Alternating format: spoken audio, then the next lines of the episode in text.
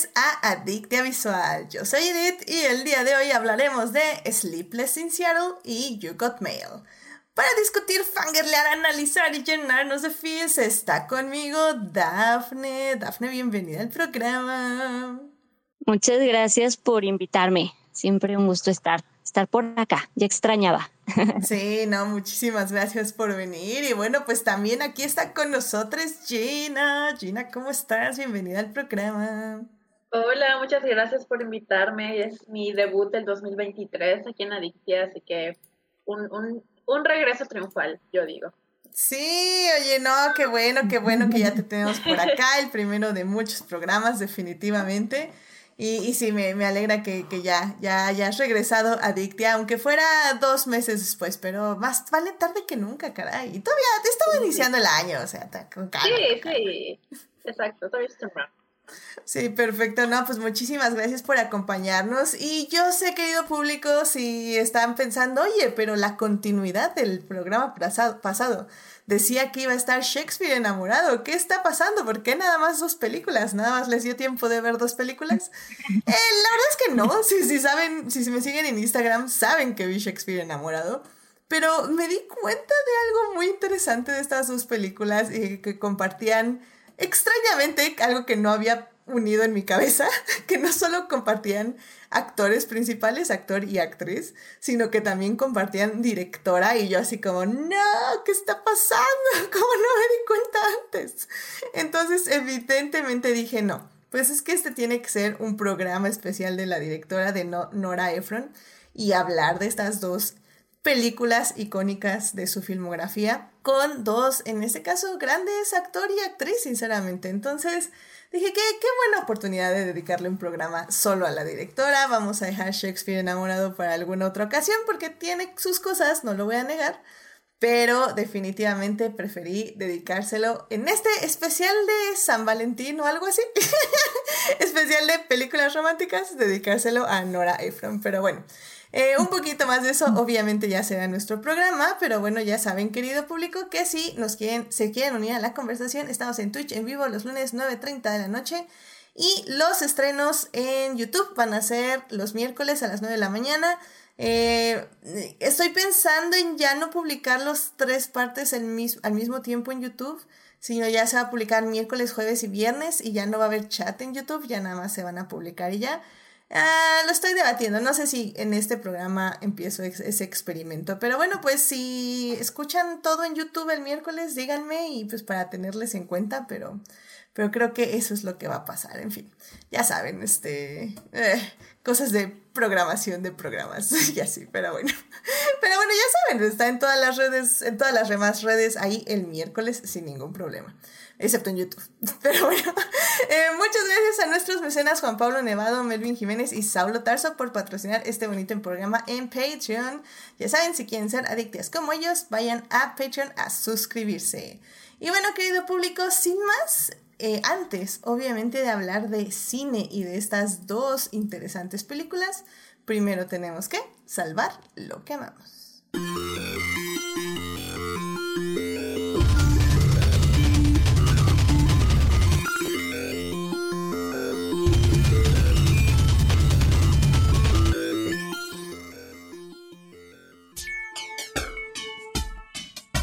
Muy bien, ya estamos aquí para salvar lo que amamos. Dafne, ¿qué te gustaría compartir con el público esta semana? Pues a mí, la verdad, sí quería platicar un poquito con ustedes del show de medio tiempo del Super Bowl de, de querida Rihanna, porque eh, yo no sé a ustedes, pero a mí me gustó, a mí me gustó mucho. Yo sé que fue muy criticado, pero justo de eso quiero hablar un poco. Eh, porque pues se dijo, ¿no? Que, que a lo mejor faltó que faltó energía, que faltó show, que faltó... Y yo, la verdad, yo lo disfruté, o sea, yo creo que, eh, digo, de entrada está embarazada, pero además fue muy Rihanna, o sea, no sé si, si las personas que a lo mejor están criticando no son muy fans, pero así es Rihanna y, y, siempre ha sido muy como lo que se hace, lo que se le antoja en el, ya sabes, como...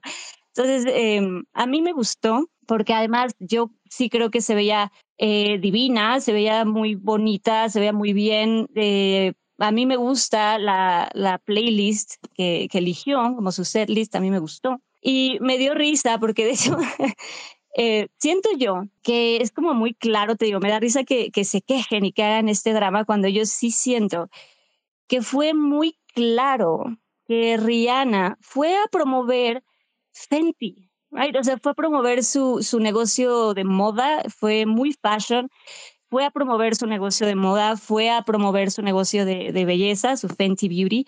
Este momentito en donde sacó el, el maquillaje y se retocó, ah, 10 de 10.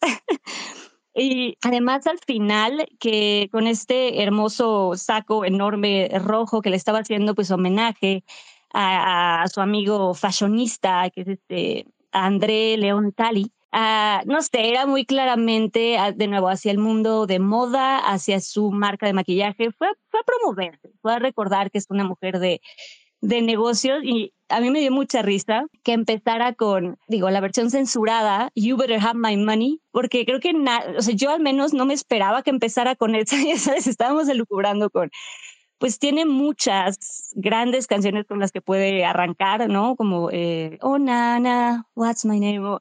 no sé, cualquiera, Please Don't Stop the Music. Tenía como varias con las que podía arrancar. Y creo que el hecho de que arrancara con You Better Have My Money fue también un statement. y a mí me dio mucha risa y yo 10 de 10. A mí sí se me hizo que de nuevo se veía hermosa, toda una reina. Y pues yo apoyo a mi querida Rihanna y también, digo, además de mi querida Rihanna, también a la gran, gran, gran intérprete, no sé si la pudieron ver, pero a la intérprete de, de señas, esta eh, Justina Miles, eh, gran, gran, gran interpretación de señas, también 10 de 10, dos reinas. y nada más quería como platicar un poco.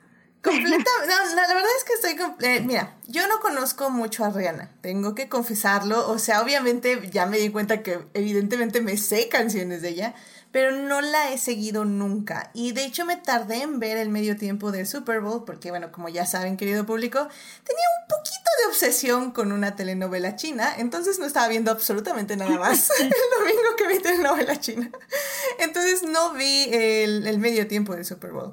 Pero eh, ya lo vi hace unos días y la verdad a mí me encantó, o sea, a mí también me gustó muchísimo. El asunto, creo yo, es eso, o sea, como dice Falange en el chat, es un, eh, todas las críticas era un eufemismo de misoginia porque sí, efectivamente, es que cuando dicen, es que yo había escuchado, es que Rihanna no se movió tanto, no, no se bailó todo, y yo así como, no manches, está embarazada, se subió a una plataforma, caminó, bailó, se sentó, se movió, paró, o sea, no manches, es más de lo que me muevo yo durante el día, y, no estoy con un embarazo, o sea, no manchen. Exacto, además, te digo, me da, sí, sí, sí, correcto, sí, sí, sí. Sí, entonces, o sea, realmente ahí sí fue 100% eh, crítica eh, misógina, ah, no hay, es que no hay otra forma, o sea, cuando fue el de Maroon 5 nada más estaba brincando, o sea, y sí, brincar también conlleva un ejercicio, estoy completamente de acuerdo, pero, o sea, no, nada que ver con lo que estaba haciendo Rihanna con coreografía, y aparte lo hizo muy bien porque sus, este, la gente que estaba a su alrededor sí la resaltaba mucho, o sea, estaba todo bien planificado y bien lindo, o sea, resaltaba, tal vez ella, comillas, comillas, no se movía tanto, comillas, comillas, pero, o sea, lo que se movía lo resaltaban perfectamente la gente de su alrededor y, y ese es el punto, ella tenía que ser la estrella. Y la verdad, como dices, la verdad yo no, me, me gustó mucho y me llamó la atención porque yo también vi como mucho sentido del humor en su presentación. O sea, es, no es como Shakira o J-Lo, que, que es como 100% sexy y su música y todo. Yo vi mucha diversión en, en sus interpretaciones. Entonces, me, me, hice fan, me hice fan y dije, Rihanna, voy a escuchar tu música porque me caíste 10 de 10. Fue increíble. Sí, sí. Pero bueno, pues bueno, pues muchísimas gracias Dafne por traer el medio tiempo del Super Bowl aquí al Salvando lo que amamos. Gina, ¿qué te gustaría compartir con el público esta semana? Primero que nada, me disculpo si ya lo he recomendado antes, pero tengo falla, falla de memoria a corto plazo, así que si ya lo he recomendado antes en el programa, fijan como que no, ¿ok? Eh, en septiembre me compré slash descargué un juego en la computadora eh, llamado Disney Dreamlight Valley. Edith ¿Te suena? ¿Te he hablado al respecto? Creo que no. Me parece que no, ¿eh? Me parece que no. No me Ok, perfecto. Este, Disney Dreamlight Valley eh, yo lo juego en PC, pero sé que también está para el Switch y no sé, está en Steam. Yo no soy gamer, así que eh, ustedes entenderán. Está en Steam, pues, saben si lo pueden jugar o no. Eh, pero es un juego tipo Animal Crossing, pero también tipo uh, Starview Valley, eh, pero con el twist de que son personajes de Disney. Y literal, tú eres como, eh, tú eres tu avatar, tú eres tú, en un valle, literal, donde habitan varios personajes de Disney. Ahí están Mickey Mouse, Minnie Mouse, Goofy, Buzz Lightyear, Woody, los personajes de Frozen, en el update nuevo que salió esta semana justamente, eh, ahora está Minabel de Encanto, eh, La Sirenita, eh, Madre Gothel, Scar, hay un montón, un montón de personajes, es muy divertido, si les gusta este tipo de juegos, tipo donde puedes sembrar cosas y, y cosecharlas y craftear cosas y los personajes de Disney también, cada uno tiene como quests a los que te pueden mandar, así que tienes, siempre estás como con una lista muy larga de qué hacer, pero es lo divertido del juego. Está muy bonito, tiene un montón de opciones para personalizar tanto outfits como tu casa, como el valle en sí, puedes moverlo, puedes quitar y poner árboles, eh, edificios, piso, rejas, em, arbustos, eh, puedes moverle prácticamente cada pixel del mapa puedes moverle o hacerle algo para personalizarlo y hacerlo muy tuyo y es adictivo completamente. Eh, cuando me lo compré en septiembre, eh, creo que pasé un día entero, tal vez unas seis horas jugándolo porque no lo podía soltar. Em, y poco a poco han estado sacando updates. De ahora siento que tienen un, equipo de, de, development muy chido que está pendiente del el feedback de los jugadores y han escuchado eh, las pues quejas, digamos, de algunas cosas que no han funcionado bien, algunos cambios que no han gustado o cosas que a la gente que le gusta mucho el juego como a mí eh, les gustaría ver en el juego y lo han hecho. Esto que me gusta mucho, que siento que el equipo detrás del juego está muy pendiente y está muy interesado en complacer a los fans y cada update que han sacado ha mejorado el juego. Em, ahorita sé que dentro de poco se va a salir como gratis, pero ahorita como está en etapa de, no sé cómo le llaman, es un tipo de preview, pero, o sea, todavía no está completo el juego, por eso todavía eh, no lo pueden descargar gratis,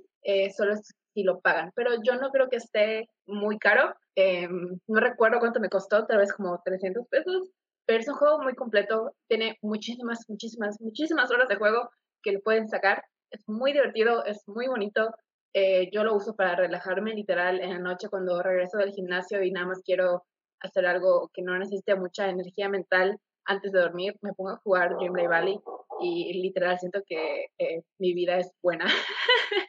es, es, muy adorable si, les, si son fans de Disney o son fans de ese tipo de, de juego muy chill, relajante, donde puedes habitar en un mundo donde todo es perfecto y hermoso. Eh, les recomiendo un montón. Eh, si sufren de ansiedad, jueguenlo, de verdad. Les juro que es así súper, súper, súper desestresante jugar. Eh, pueden sacar su ira eh, golpeando las rocas para minar. es muy divertido. Eh, chequenlo, búsquenlo en, internet si quieren, el trailer y todo.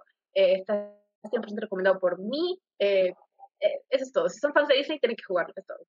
Muy bien, muy bien. Mira, en el chat, este Falange tiene como mucho que decir. Dice que es efectivamente es un juego, ese juego es hermoso, pero me temo decirte que tu vida ha terminado. Despídete de la luz del sol y de tus seres queridos. Oh, dice, pues, pues claro, el secreto, el secreto si la heroína no es de calidad, los junkies se van. Eh, dice que es un beta y que 300 fue el básico, pero te ofrecían mil chinches por hasta 1500. Pues mira, definitivamente se, ve que, es un juego que te consume tiempo, pero, pero bueno, como tú dices, si nada más lo estás usando en cierta parte del día para relajarte, probablemente puede ser muy terapéutico, ¿no? Sí es, sí es, lo juro. Perfecto. Bueno, pues muchísimas gracias por la recomendación de este videojuego. Pues ya saben, este lo, lo avala Gina y pues también ahí Julio Falange en el chat este lo avala, así que vayan a vayan vayan a checarlo definitivamente. Muchísimas gracias Gina por traer esto al programa. Y bueno, querido público, yo para cerrar esta bonita sección eh, les quiero contar que el miércoles eh, fuimos invitados a la premiere de Huesera, de esta nueva película de terror mexicana que se va a estrenar este 23 de febrero. Es una película que la verdad eh, yo, yo siento sinceramente que vale mucho la pena ir a ver. La directora es Michelle Garza Cervera.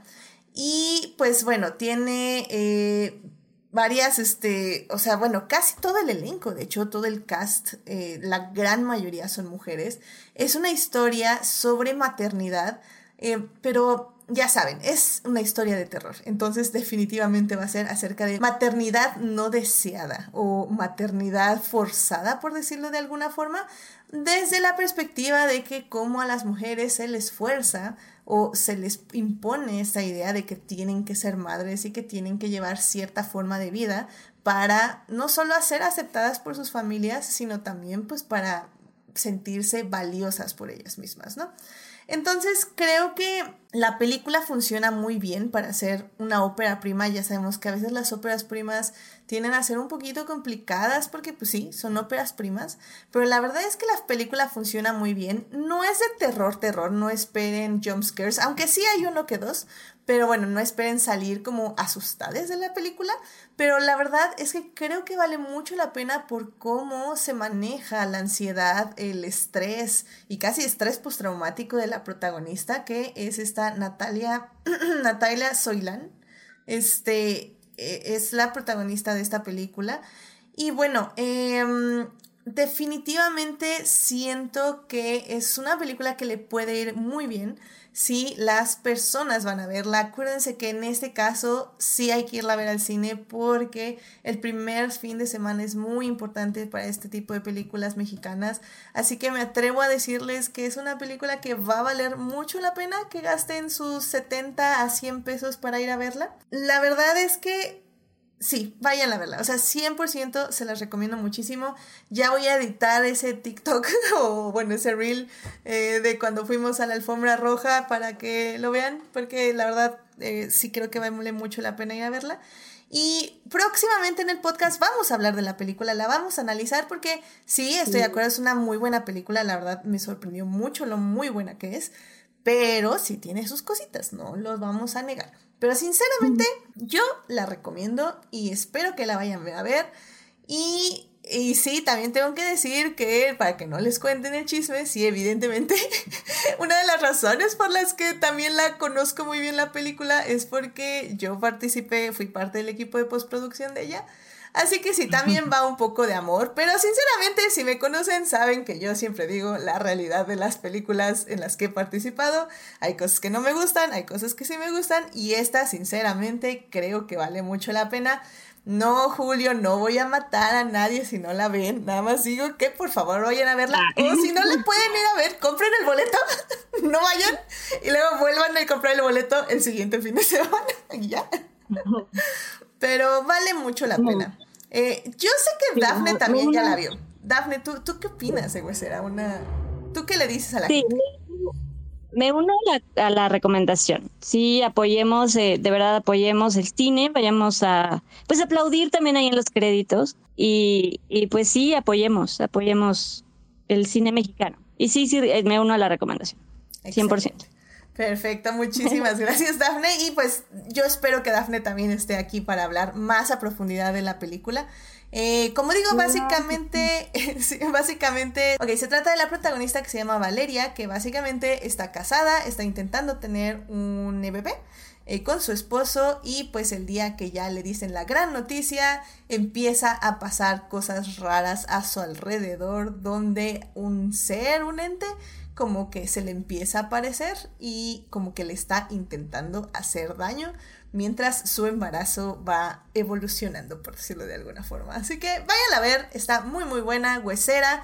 Se estrena en cines este 23 de febrero, o sea, dentro de tres días. Y si nos escuchan ya un poquito más avanzada la semana, pues ya va a estar o en salas o estrenada. Por favor, vayan a ver, apoyemos al cine mexicano y sobre todo al cine mexicano de terror, que es un género que nos gusta mucho en este país. Así que bueno, muchísimas gracias y vayan, vayan a verla. Y bueno, es que estoy diciendo muchas gracias porque... Em, bueno, Falange dice, ¿cuál chisme si tú las publicas meses antes? Publicitas meses antes. Ah, trato, trato, pero sinceramente se me olvida, porque cuando uno trabaja en el cine, el, problema es que llevas años trabajando en películas. O sea, si te va bien son un par de meses, si te va muy mal son varios años. Entonces no sabes ya ves cuándo van a salir o, o, si van a salir. Entonces es luego difícil estar publicitando o luego hay acuerdos que no puedes estar diciendo que estás trabajando. Entonces tampoco quieres andar como chismeando siempre porque luego te puedes confundir de proyecto y decir algo que no debías decir. Entonces, eh, trato, trato, trato de publicitar, pero bueno, y de hecho ahorita se van a estrenar varias producciones en las que he estado. De hecho ya se estrenó At Midnight, que es una película igual romántica, pero por ejemplo, en este caso, Diego Boneta, que protagoniza At Midnight y la pueden ver en Paramount, me parece muy encantador y realmente es, realmente es muy encantador ese hombre pero la química con la protagonista no me funciona y la película se me hace muy sosa y por momentos, pues ya saben, misógina y un poco muy sexista, aunque trata de ser feminista, tm, comillas, comillas, pero obviamente es un escritor, es un director, es un guionista hombre, o sea, no, no sé si se siente totalmente todo forzado. Entonces, por ejemplo, At Midnight mm, me gustó trabajar en ella, pero eh, eh sí, no, no la recomiendo al 10. Y se viene otra película que es La Usurpadora, pero de esa les hablaré luego porque esa sí se las quiero recomendar. Ya cuando haya fecha de estreno, hablo de ella. Así que bueno, pues muchísimas gracias por escuchar esta bonita sección. No voy a matar a nadie, fue la que... Pero vayan a verla. Vayan a ver Huesera, 23 de febrero. Pero bueno, pues ya, vámonos entonces ya a hablar del día de hoy de las dos películas de comedias románticas que tenemos que hablar. Así que vámonos a hablar de cine.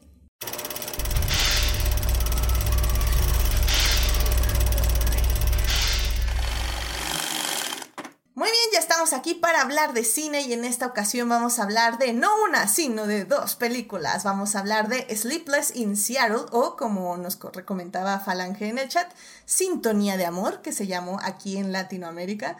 Eh, es una película dirigida por Nora Ephron que cumple 30 años de haberse estrenado, es de 1993. La película es protagonizada por Tom Hanks y Meg Ryan. Y también vamos a hablar de otra película de Nora Ephron. Esta cumple 25 años de haberse estrenado, se estrenó en 1998. Eh, se llama Tienes un email en español o You Got Mail. Y pues bueno, también curiosamente está protagonizada por Tom Hanks, Tom Hanks y Meg Ryan. Así que es, es muy interesante ver cómo esta directora también eh, se aproximó a estos esta pareja romántica, podemos decirlo, eh, cinco años después, una película después de la otra. Entonces también de eso vamos a hablar definitivamente. Ambas películas están en HBO Max para quien quiera irlas a disfrutar. Entonces ahora sí que ahí no hay pierde. Están en HBO Max y están en renta y compra en varias plataformas de más por si no tienen HBO Max y ambas creo yo que valen la pena, pero de ello vamos a hablar justo en la primera parte, vamos a hablar de Sleepless in Seattle o Sintonía de Amor, en la segunda parte vamos a hablar de You Got Mail o Tienes un email, y en la tercera parte vamos a hablar un poco de la directora y de su carrera. Así que bueno, pues sin más querido público, vámonos a la primera parte. For the first time in my life, I was seen. Be my companion. Be all the beautiful things you are. And be them without apology. Muy bien, ya estamos aquí en la primera parte de este podcast para hablar de nuestra primera película del día de hoy. Vamos a hablar de Sleepless in Seattle o Sintonía de Amor, como bien nos, este, nos corrigen. Ya saben, son de esos títulos que dices, no se podía llamar insomnio en Seattle o... En Seattle, ajá. no, el caso es hacer que suene como telenovela. Exacto, exacto. Y pues, sí, definitivamente insomnio en Seattle, pues era como... Yo creo que hasta era película de terror. Que curiosamente, sí tengo que decir que si esta película hacemos un gender swap, sí hubiera sido una película de terror. Perdón, perdón, lo tenía que decir inmediatamente. Porque bueno, querido público, para quien no sabe eh, de qué se trata la película, básicamente conocemos a dos personajes por separado. Conocemos a eh, Sam Baldwin, que es un hombre con un hijo, que básicamente se convierte en el inicio de la película, en la primera escena, vemos que su esposa muere, muere de cáncer. Y pues él básicamente está lidiando con este duelo y está lidiando pues con criar a su hijo él solo y pues a seguir con eh, seguir su vida, aunque él piensa que no va a poder porque pues para él ella era el amor de su vida. Y, y bueno, en paralelo, por decirlo de alguna forma, también vemos la vida de Annie Reed, que es una periodista que un día escucha por la radio cómo entrevistan a Sam, Baldwin y pues básicamente se enamora de él y pues o al menos piensa que puede estar enamorada de él y va a perseguir como esta idea y va a tratar de conocerlo por decirlo de alguna forma para pues quitarse esa espinita como quien dice. Y bueno, pues la verdad es que la película es muy muy interesante porque siento yo que no es una película romántica en el sentido que la conocemos, porque, spoilers, nuestros protagonistas no se conocen hasta literalmente el final de la película, lo cual me parece como muy, muy interesante.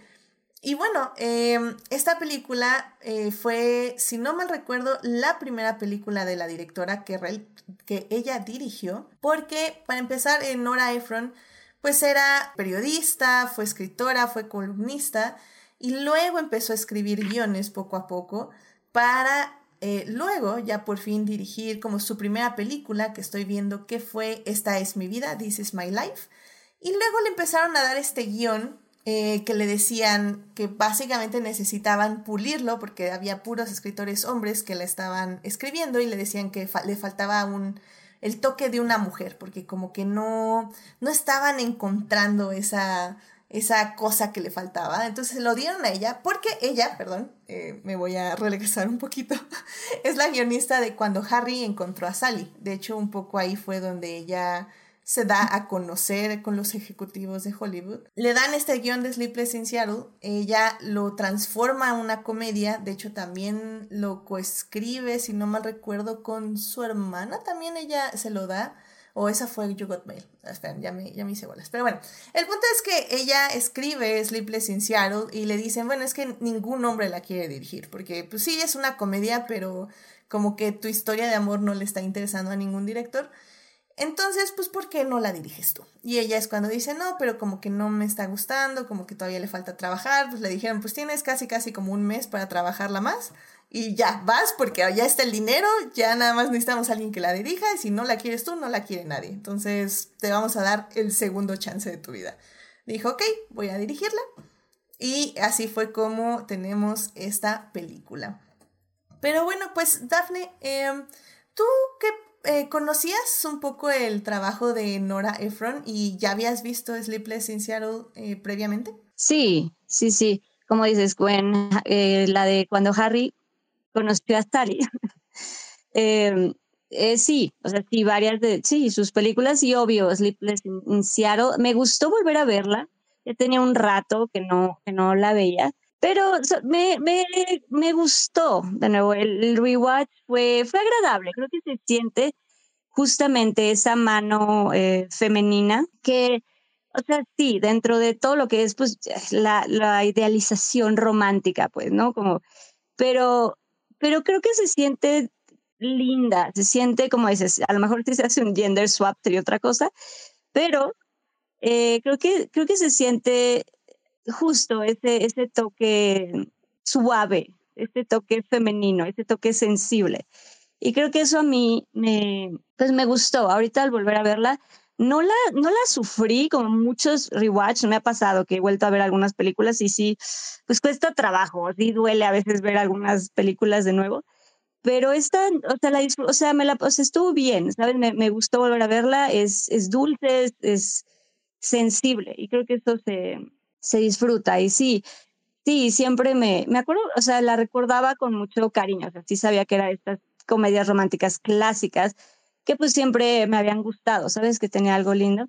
Me gusta mucho, obvio, pues el para el em, toda esta parte de eh, justamente cómo esta directora em, sí, a pesar de que les pone parejas a sus personajes, a sus protagonistas, eh, no las villaniza tampoco, o sea, sabes, no los pone en relaciones tóxicas, horribles o, o violentas o realmente desagradables o feas, para que los protagonistas tengan que salir de la relación.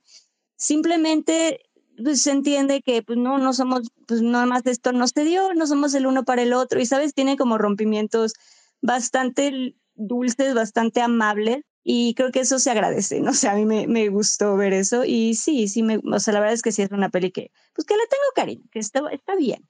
Te digo, a pesar de, que digo, ya lo hablaremos, de estas ideas de, de amor que pues obviamente ya han cambiado y esta idealización de forzosamente tienes que tener una pareja, fuera de esto creo que se disfruta, o sea, creo que pues sí, es una película clásica romántica. La verdad, yo cuando la vi este fin de semana sentí que la estaba viendo como por primera vez, porque eh, me parece que esta película es una de las favoritas de mi papá. Hola, papá.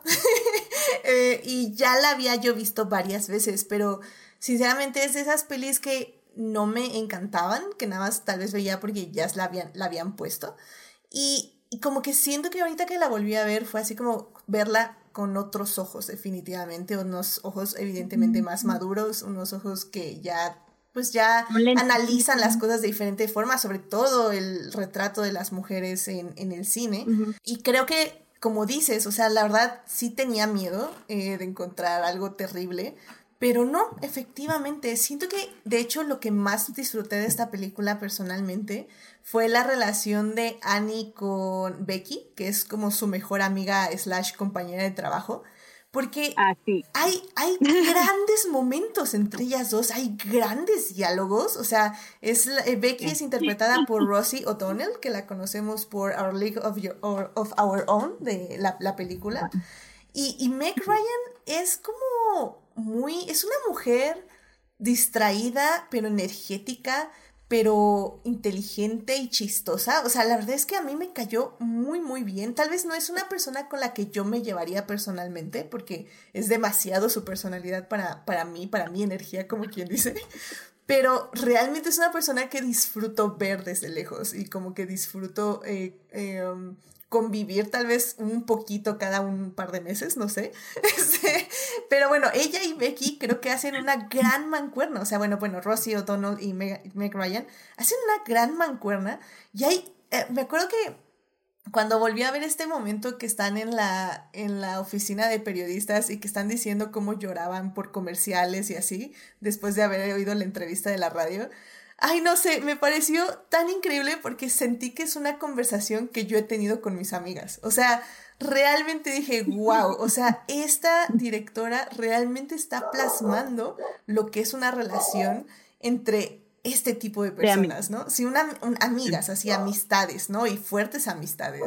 Y, y creo que ahí fue donde a mí me convenció que estaba viendo una película, no solo dirigida por una mujer, sino efectivamente escrita por una mujer donde es súper refrescante ver este tipo de relaciones, ver este tipo de diálogos y ser entregados de una manera tan casual, tan divertida y no olvidando su contexto, porque al final del día tienes también en la misma escena dos hombres que literalmente la están viendo con cara de locas, estas tan locas o qué, y ellas mismas, pues por el contexto en el que están, que es en el trabajo, pues se tienen que como, ay, perdón, este, ya regresamos a nuestra forma, este, este, seria y profesional como ustedes, hombres, jujaja. Entonces, este, entonces eso también está muy divertido porque habla un poco también de, del feminismo de la época, ¿no? De cómo tenían eh, o, igual en este momento, ¿no? Que también se tiene que fingir cierto profesionalismo, comillas, comillas, que va lejos del, de lo femenino, ¿no?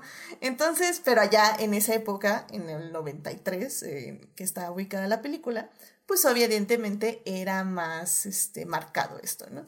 Y, y, pues en ese aspecto, Gina, eh, pues justo tú cómo viste esta protagonista, cómo la sentiste y cómo crees, por qué ¿Cómo crees que ha sobrevivido al paso del tiempo de estos 30 años de que se estrenó la película? Uf, pues yo Eh, pues primero que nada debo admitir que yo no había visto eh, ninguna de esas dos películas antes. Eh, llevan en, perdón por si escuchan perros cerrar, perdónenme.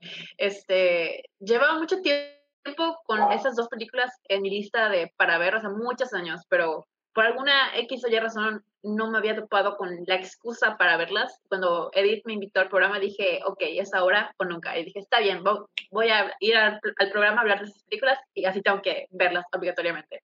Eh, creo que mi error fue haber visto You've Got Mail antes de ver Sleepless in Seattle, porque creo que Meg Ryan y Tom Hanks tienen una química muy fuerte que yo me sentía así viendo Sleepless in Seattle me sentía como muy estresada de que ya quiero que se topen porque yo ya sé que cuando ellos, esos dos se juntan es una química eh, increíble y creo que no me hubiera estresado tanto si hubiera visto primero eh, Sleepless in Seattle.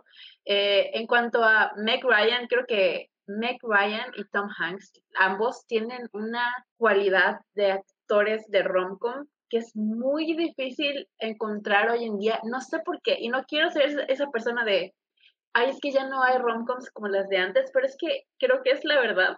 Creo que genuinamente ya no hay romcoms como las de antes, y específicamente eh, romcoms como estas dos películas, con dos protagonistas que son tan carismáticos que los dos te caen bien y que genuinamente estás eh, esperando que se junten, esperando que ya se besen, que ya, o en este caso, que ya se conozcan, porque tú sabes que eh, la química que van a tener y la, la dinámica que van a tener es así, de, de literal, súper, súper romántica, divertida, eh, te da así las ganas de, enamorarte, yo digo.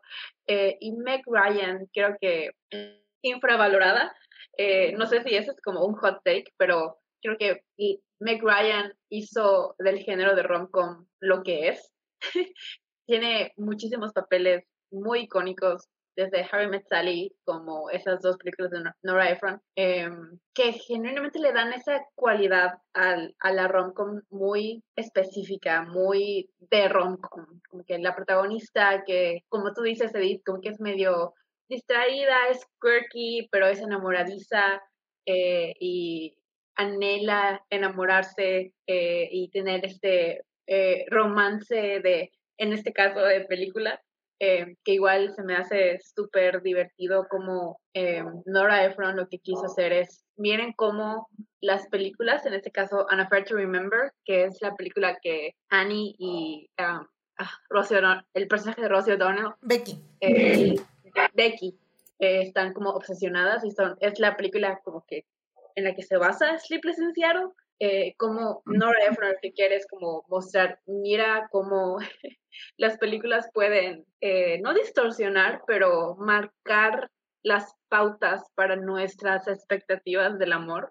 Y creo que ella esperaba que Sleepless in Seattle también se volviera ese tipo de películas que marquen la pauta para el tipo de amor que buscamos. Em, me gusta cómo habla de cosas como el destino, si crees en el destino o no, porque desde que cuando al principio de la película que su mamá está hablando con su mamá y le dice cómo fue que conoció a su papá y que su papá era un mesero y que ese día no iba a trabajar, pero por alguna razón tuvo que ir a trabajar y si no hubiera ido a trabajar ese día no se hubieran conocido. Y como que ese, ese hilo temático de las cosas pasan por una razón y de alguna forma llegas a donde tienes que estar.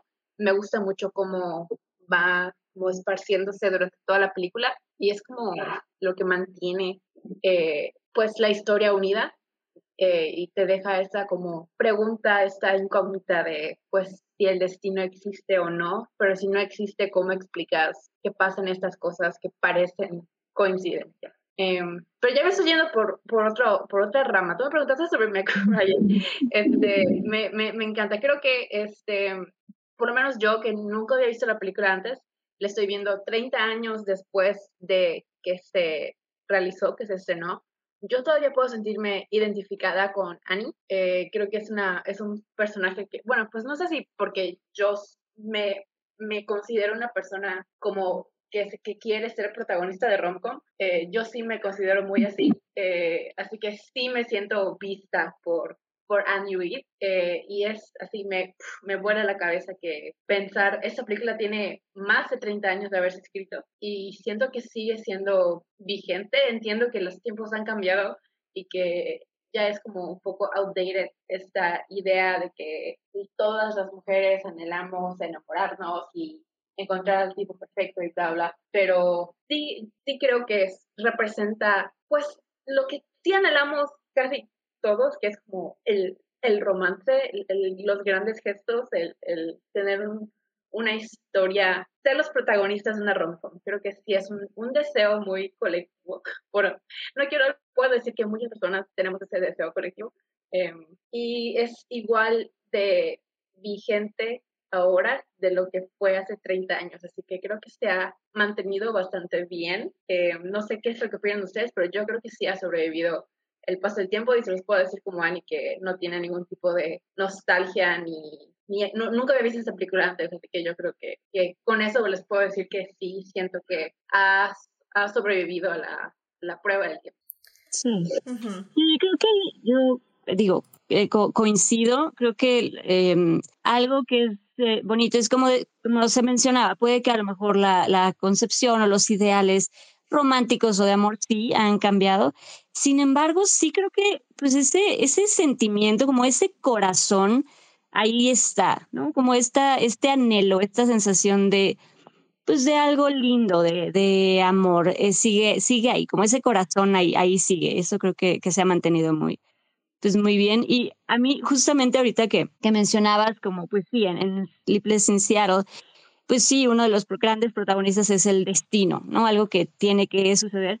Yo me di cuenta, yo no lo había, de verdad yo no lo había asociado a mí una película que pues me gustaba mucho, digo gustaba porque la verdad es que ya tiene un rato que no la veo, tengo que volver a visitarla, pero me di cuenta que la película de eh, Serendipity, que creo que, aquí le pusieron señales de amor, eh, Serendipity es, es Sleepless in Seattle, como diferente, obviamente, pero, o sea, sabes, como Sleepless in Seattle tuvo que existir para que existiera eh, Serendipity y no había hecho esa, como esa relación, esa, esa, esa relación, porque sí, o sea, Sleepless in Seattle es 100% del destino y de a ver si se da y de ver si esta persona aparece. Y pues sí, siempre eso ha estado ahí como muy bonito y de verdad yo no había hecho, no, no recordaba, no había hecho esa, esa asociación. Entonces fue lindo revisitarla también por, por eso. Siento que ya vi Serendipity, pero no sé. Hmm. Tengo, tengo que checar eso. pero, pero bueno, sí, o sea, creo que estoy completamente de acuerdo con lo que dicen. Creo que yo también lo que resaltaría, y creo que eh, Gina lo mencioné un poco, es que realmente Tom Hanks, es que la verdad se me hace algo muy raro y que es algo que me gustaría tal vez profundizar en la tercera parte, pero no es como el típico eh, romance masculino, porque, o sea, es, es, extraño, o sea, es un, es un buen tipo, o sea, sabes que es un buen tipo, sabes que nunca te va a romper el corazón deliberadamente, eh, pero pero no sé, o sea, creo que es como muy extraño y como digo, si quieren ya lo hablamos ya que hayamos discutido You Got Mail, que es ahí donde interactúa muchísimo más con la protagonista. Pero bueno, en este caso en específico de Sleepless in Seattle, me gusta mucho su personaje porque efectivamente al ser escrito por una mujer o en su mayoría ser reescrito por una mujer, creo que tiene muchísimas cualidades muy positivas de una masculinidad que en ese momento sobre todo era casi prohibida tenemos no solo un, este, un hombre que extraña a su esposa y que le es fiel al menos en, su, en sus emociones y en sus sentimientos, sobre todo al menos el primer año donde todo el mundo le dice literalmente ya supéralo, pasa a la siguiente, o sea, hay muchas mujeres ahí en el mar y todo así como, ok, o sea, el hombre está en duelo, o sea, déjenlo en paz, o sea, no manches. Aparte, ajá, fue año y medio. Es como, a ver, sí, o sea, no, no, o sea, y, literalmente es como, o sea, me gusta como que desde la primera escena él es como, no, ¿sabes qué? No puedo estar en Nueva York, tengo que irme a Seattle, literalmente es casi, casi lanza un dardo, un mapa y es como Seattle,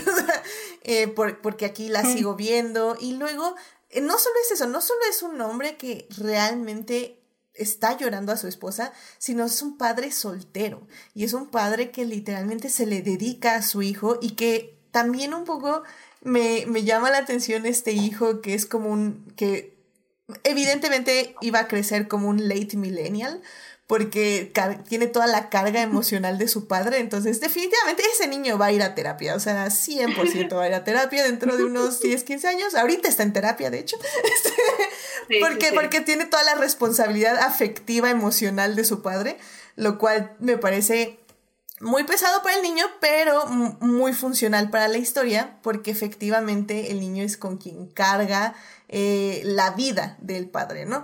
Entonces, es, eh, creo que es un personaje que no vemos ni siquiera en la época actual. Es un personaje en depresión, es un personaje en duelo y es genuinamente un, un hombre que está intentando salir adelante aunque realmente no quiera salir adelante. O sea, no, él siente que no, nunca va a salir adelante, pero dice, ¿sabes qué? Esa, esa entrevista en, el, la radio me parece hermosa en el, en el aspecto de que él dice, ¿sabes qué? O sea, todos los días me voy a despertar, voy a respirar, voy a inhalar, voy a exhalar y voy a hacer eso hasta que haya que irme a dormir y el otro día que me tenga que volver a levantar. O sea, es como una descripción perfecta de la depresión pero también es esa descripción perfecta de estoy tratando de salir adelante para ver si algún día supero esto y, y eventualmente lo vemos irlo superando, lo cual también está bien y está muy interesante. Entonces, creo que es algo que también disfruté muchísimo de la película porque no muchas veces vemos a un hombre retratado de esa forma, ni en ese entonces ni ahorita. Sí, correcto, que, y que además eso, que además eh, un poco creo que habla, no sé si a lo mejor intencionalmente, pero creo que un tema interesante de eso es justamente como, creo que también esto ha cambiado, pero un poco lo, pues sí, lo que era el, el, esto que mencionaba antes, ¿no? El tener esta idea de que forzosamente tienes que estar con alguien, incluso si hace año y medio perdiste a tu esposa y le extrañas y sigues en duelo, pues hay esta presión eh, social, esta presión de las amistades o esta presión social en general. De no, no, no, pero es que si no estás con alguien, este, ¿cómo no? No eres nadie. O sea, tienes que, tienes que estar acompañado, tienes que estar con alguien. Y el, pues el personaje de Tom Hanks, pues literalmente termina cediendo por, pues por presión social. ¿Sabes? Como, bueno, voy a ver a esta mujer, me cae bien, no, ¿sabes? Es, es, linda, puedo estar con ella, eh, está bien, para no estar solo. Y esa, creo que explorar esa, esa relación de, pues por estar con alguien, creo que también es, es interesante. Sí, efectivamente, porque efectivamente creo que la pareja con la que él está no es que sea mala, o sea, eh, creo que lo mencionaste tú muy bien ahorita, Dafne, que, que, o sea, las parejas que tienen, y tanto en esta como en la que sigue, no son malas personas, son buenas personas, tal vez tienen unas, este, características como curiosas, por decirlo de alguna forma. O sea, son personajes curiosos a los que eh, por, probablemente, por ejemplo, si hubieran sido retratados por otra persona, hasta podrían decirle, decir, podríamos decirles que son patéticas, comillas, comillas, en el aspecto de que en este caso es el hombre con asma, ¿no? Que tiene como mil, este... Alergias. Mil alergias, efectivamente. Y la mujer con la risa de llena, jajaja, ja, ja, vamos a burlarnos. Pero o sea, sí los usan eh, la directora como comedia, estoy de acuerdo, no es que no los esté usando como comedia, pero no se está burlando intrínsecamente, o sea, nada, es como una característica que da risa, pero al final del día son buenas personas, son personas que, pues sí, quieren estar ahí con estas parejas, pero al mismo tiempo desean lo mejor de, a sus parejas, y en el caso incluso de la pareja de Meg Ryan, eh, o bueno, de, de la protagonista de Annie, es incluso es capaz de, decirle, ¿sabes qué? Es que si realmente no me amas, no quiero ser la persona con la que te conformaste. Y, y, pues ya, o sea, pues vámonos cada quien por nuestro lado y pues seamos felices. Y, y tú así como, wow, o sea, ¿qué? Yo no me esperaba. esperaba esa reacción, genuinamente. Me, me quedé como choqueada de la madurez y cómo es, es eso, es justamente lo que me encanta, que no tiene que villanizar a las parejas eh, de sus protagonistas, porque así es la vida, así eh, nosotros en nuestro vida amorosa del día a día, tal vez conocemos gente que con la que estamos cómodas, pero no estamos enamorados de ellos. Y no es porque ellos tengan algo de malo, no es que ellos sean malas personas, simplemente no hay esa conexión. Y bueno sigues buscando a la persona que sí te haga sentir esa magia, como le dicen en, la película. Eh, y me gustó mucho, sobre todo esa escena cuando Meg Ryan le dice de que ya no puedo hacer esto, este, no, no siento esto por ti, y él lo acepta completamente y no le hace ningún pancho, ni le restriega en la cara nada, ni le dice cómo te atreves a dejarme, eh, si ya nos íbamos a casar, si yo hice esto y tal por ti, bla, bla, No, que le dijo, está bien, si no me amas, no tienes por qué estar conmigo, no quiero que estés conmigo nada más por, por que te quieres eh, conformar. Así que es básicamente él el que le dice que si, quieres ir, porque él tal vez está esperando, vete. Es muy bonito, es algo que no se ve en casi ninguna película romántica. Normalmente las películas románticas es de, de seguro que el novio actual de él o ella es un villano, es un patán que le va a hacer la vida imposible a la protagonista y es el, el novio tóxico del que se tiene que alejar, eh, todo lo contrario al, al, al protagonista, al interés amoroso, y me gusta mucho que Nora Ephron no tiene que recurrir a eso para contar una muy bonita historia de amor. Efectivamente. No, y sobre todo es eso, o sea, creo que eh, las películas, como bien lo dices, así como para remarcarlo, eh, confían mucho en el espejo, ¿no? Bueno, más bien en el otro lado de la moneda. Este es el malo, este es el bueno, y por eso la protagonista va a elegir este, no porque este hombre eh, sea mejor que este, sino porque este es peor que este. Y tú así es como, ok, pero... Y, y casi siempre la protagonista abandona a su pareja porque la está engañando, que casi siempre es eso, o sea, la está engañando, entonces cuando ella se da cuenta que la está engañando es como dice, ay, chance y sí mejor el otro porque este ya me está engañando y tú así como, o sea, bueno, ¿cómo te explico? Pero... Pero creo que ese es el punto. Incluso, o sea, uno podría decir que el, patriarcado es el, el, enemigo del mismo hombre, porque justo nos están villanizando hombres. O sea, estás con este, pero este es malo, y mira, mejor vete con este porque este es bueno. Y Nora Ephron no hace eso, dice, es que los dos son igualmente buenos. Incluso se podría decir que con el que estás ahorita es el perfecto, es el que... Y ella misma lo dice, es que somos, eh, le dice Meg Ryan, eh, bueno, le dice Annie a, a su pareja, es que somos perfectos, no entiendo por qué no está funcionando si, si sí, o sea, en papel todo funciona bien, y, y, pero no te amo, o sea, es simplemente eso. Y el otro le dice, pues sí, es que si no me amas, pues no me amas y ya, o sea, y, ni siquiera lo está comparando con el otro hombre porque el otro hombre para ella no existe, es apenas una ilusión de lo que podría ser. Exacto. Pero le dice, o sea, si prefiere estar con una ilusión de lo que podría ser a conmigo que yo existo, pues sabes qué, pues vete a ver si eso sí es real, o sea. Sí, no quieres estar conmigo, claramente. Sí, en realidad no es que haya dejado a Walter por um, el personaje de Tom Hanks, eh, sino que lo dejó porque se dio cuenta a través de toda esa experiencia que tuvo con el, el insomnio de Seattle, que era eso lo que ella buscaba y no a Walter, pero no es tanto que ah, te dejé por el otro, es porque te dejé porque me doy cuenta que no eres lo que yo quiero para mi vida.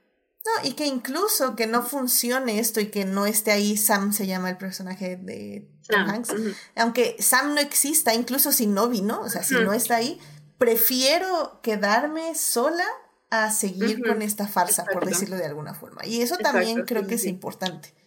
Y es una gran decisión para la protagonista. Sí, completamente. Sí, creo que por eso esta peli es que es raro porque siento que me gustó mucho, pero a la vez como que siento que no me gustó tanto. Como digo, ya estamos como acostumbrados a como cierto tipo de películas de románticas, pero al mismo tiempo, como digo, la sigo analizando y sigo sacando cosas muy bellas de ella. O sea, siento realmente que, a pesar de que la directora en varias entrevistas dice que fue un guion escrito como muy rápido para su sentir, siento que hay cosas muy buenas en él y muy bien pensadas. Entonces, también habla... Sí, y también habla mucho de cómo ella maneja a sus actores y a sus actrices, ¿no? Porque creo que también la manera en cómo entregan diálogos, cómo interactúan, funciona de manera increíble. O sea, es, es de las pocas directoras eh, que siento que te quedas con la cadencia eh, horas después de haber visto la película. No sé si les haya pasado con... A veces. Sí, ¿no? Sí. Como, que te, te, te, metes en tanto en el universo que dices, es que así habla la gente, con ese ritmo y esa... ah, es, es, muy buena, la verdad. Y miren, eh, yo creo que ya con eso podemos pasar a la siguiente película, pero Dafne, una conclusión rápida que quieras dar de Sleepless in Seattle. Probablemente vamos a seguir hablando de ella en la tercera parte, pero eh, para la gente que no la he visto, no la ha visto, ¿les quieres decir algo? Em, una conclusión. Pues sí, o sea, vale la pena eh, que la vean o si ya la vieron, pues volver a, volver a visitarla porque creo que es curioso, de nuevo, esto que comentábamos, como tener este rewatch pues ya años después y ya con otra mentalidad, otros ojos. Creo que le podemos sacar otra cosa como esto que, que se menciona, como esta, como este corazón, esta sensibilidad que tiene la, la película. Eh, se siente, como mencionaba Edith, este, pues sí, el hecho de que este papá cuide y además sea cariñoso, porque me gusta mucho que el, personaje de Tom Hanks es muy cariñoso y es lindo con, con su hijo. O sea, sí, de repente platican y de repente se enojan y se desespera y se pelean, pero en general es bastante dulce y, lindo con su hijo. O sea, sí lo quiere y lo cuida y, y creo que eso es agradable también. Es, es un, factor lindo en la, en la película. Y digo, a lo mejor lo único que, que en cuanto a la historia, así rápidamente, como decíamos, está, ha cambiado el concepto de, de, lo romántico. Y había, pues antes, como estas historias que, pues, toda la parte de, del amor y del romance, pues a veces se aceleraban un poco, ¿no? Entonces, es lo único que creo que, pues sí, como buena película de su época, esta parte de, de cómo el niño con una carta, eh, pues, quiere que, vaya a conocer a esa mujer y que vayan a, a Nueva York, creo que a mí me hubiera gustado, digo así como nada más como comentario, como, como me hubiera gustado que a lo mejor eso se desarrollara un poquito más, o sea que a lo mejor hubiera más cartas eh, entre, entre ellos, eh, como para que el niño realmente conociera un poco más y ahí sí ya ah, valiera la pena pues arriesgarlo todo, incluso así al grado de tomar un avión tú solo, o sea, yo solo voy a tomar un avión para ir a conocerla. Entonces me hubiera gustado a lo mejor que hubiera un poquito más, un poquito más de desarrollo ahí em, para justificar más esta, esta, este, pues sí, esta necesidad del niño por ir a, Nueva York. Pero, pero la idea, pues ahí está y, de nuevo, creo que gusta mucho, creo que vale la pena que la, que se la vuelvan a, a ver. Eh, porque está, te digo, está, está tierna, está sensible, está bonita, vale, vale la pena, vale la pena. Si tienen ganas de algo eh, cursi, chiquiero, romántico, creo que vale, vale la pena. Eh, en, en, ese aspecto, Daphne, yo diría que justo están usando la carta del destino demasiado fuerte. Sí, O sea que no, no, definitivamente no, no les interesa tener un desarrollo porque es el destino. Entonces, con una carta es suficiente. Pero lo entiendo, lo entiendo, pero a lo mejor un par más, ¿sabes? Tres cartas. muy bien, muy bien. Gina, eh, ¿algún comentario que tengas de esta película? Para la gente que como tú también la va a ver 30 años después de, de, su estreno. Eh, concuerdo completamente con eh, lo que comparte Daphne. creo que es una película, como mencioné hace rato, sutil. Es una película sí es cómica y es romántica, pero no está desbordando comedia y no está desbordando romance. Es algo que se, se disfruta lentamente. Es un slow burn, de los slow burns más lentos que pueden existir, porque literal creo que Meg Ryan y Tom Hanks no comparten pantalla más que dos minutos en toda la película, pero eh, es el chiste, o sea, no se trata de eso, se trata más de justamente cómo el des no juega sus cartas y eso, de eso es lo que va tratando toda la película y lo divertido y lo, lo disfrutable de la película es ver cómo esos hilos se giran y se tuercen y se enredan hasta que al fin eh, logran encontrarse uno al otro. Eh, es algo muy bonito, es una película que se puede disfrutar un montón. Eh, siento que ha envejecido bastante bien, como repito, como una persona que recién la vio por primera vez. Creo que no, no, no tiene esos momentos como oh, cringy que luego pasa de que, oh, es película de su época, ya sabes, no creo que tenga tantos momentos así. Sí es muy eh, feminismo de early 90s, pero eh, nada que vaya como a, herir las sensibilidades eh, modernas, yo creo. y eso creo que es muy valioso, creo que habla mucho del talento de Nora Ephron como, como guionista y de su talento para eh, usar la voz femenina en sus guiones, eh, tanto sus personajes masculinos como femeninos y en cómo maneja eh, el romance. Así que completamente vale la pena que, que la vean, denle un chequen, está en HBO y disfrútenla, la verdad, tremendas actuaciones, tremendo guion y de verdad no, no creo, no, no sé, si les gusta el romance y les gusta eso de las cursilerías, véanla. Sí, definitivamente.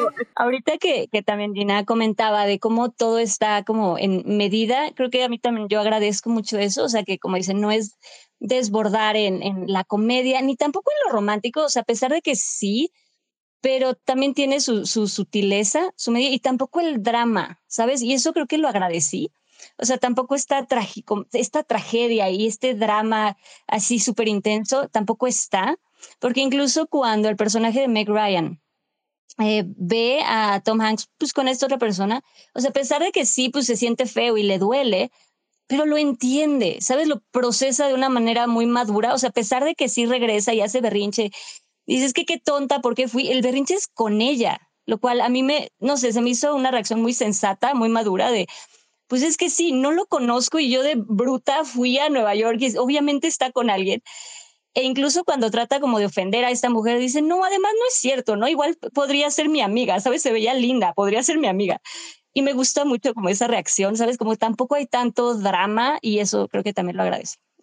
Sí, y yo, yo lo que añadiría es eso, que sí es cierto que no ofende nuestras sensibilidades actuales, eh, pero incluso yo creo que hasta sorprende nuestras sensibilidades actuales porque dices, oye, es una película de los 90 y, y mira, o sea, la verdad, súper bien. ¡Cuánta inteligencia emocional! Sí, ya, ya, quisiéramos. ya quisiéramos en el 2023. Sí, entonces sí, vayan a verla. Como dicen, Sleepless in Seattle está en HBO Max. Sleepless in Seattle o Sintonía de Amor. Los títulos que gusten, ahí pueden buscarla en HBO Max. Está, creo que está restaurada porque se ve muy bien la película. Así que vayan a checarla allá. Pero bueno, pues vámonos ya a la segunda parte para hablar de nuestra siguiente película. You're not You're not unlovable. There is always something to love. Muy bien, ya estamos aquí en la segunda parte de este podcast para seguir hablando de dos películas de la directora Nora Ephron. En la primera parte hablamos de Sleepless in Seattle o Sintonía de Amor de 1993 que cumplió 30 años de haberse estrenado. Y en este momento vamos a hablar de You Got Mail o Tienes un email, película igual dirigida por Nora Ephron que se estrenó en 1998, es decir, hace 25 años. You Got Mail, eh, básicamente, eh, para, quienes no la, para quienes no la hayan visto, la sinopsis es que eh, Katherine Kelly, que es nuestra protagonista, tiene una librería, una librería pues local, pequeña, este, ahora sí que de, del pueblo de Nueva York.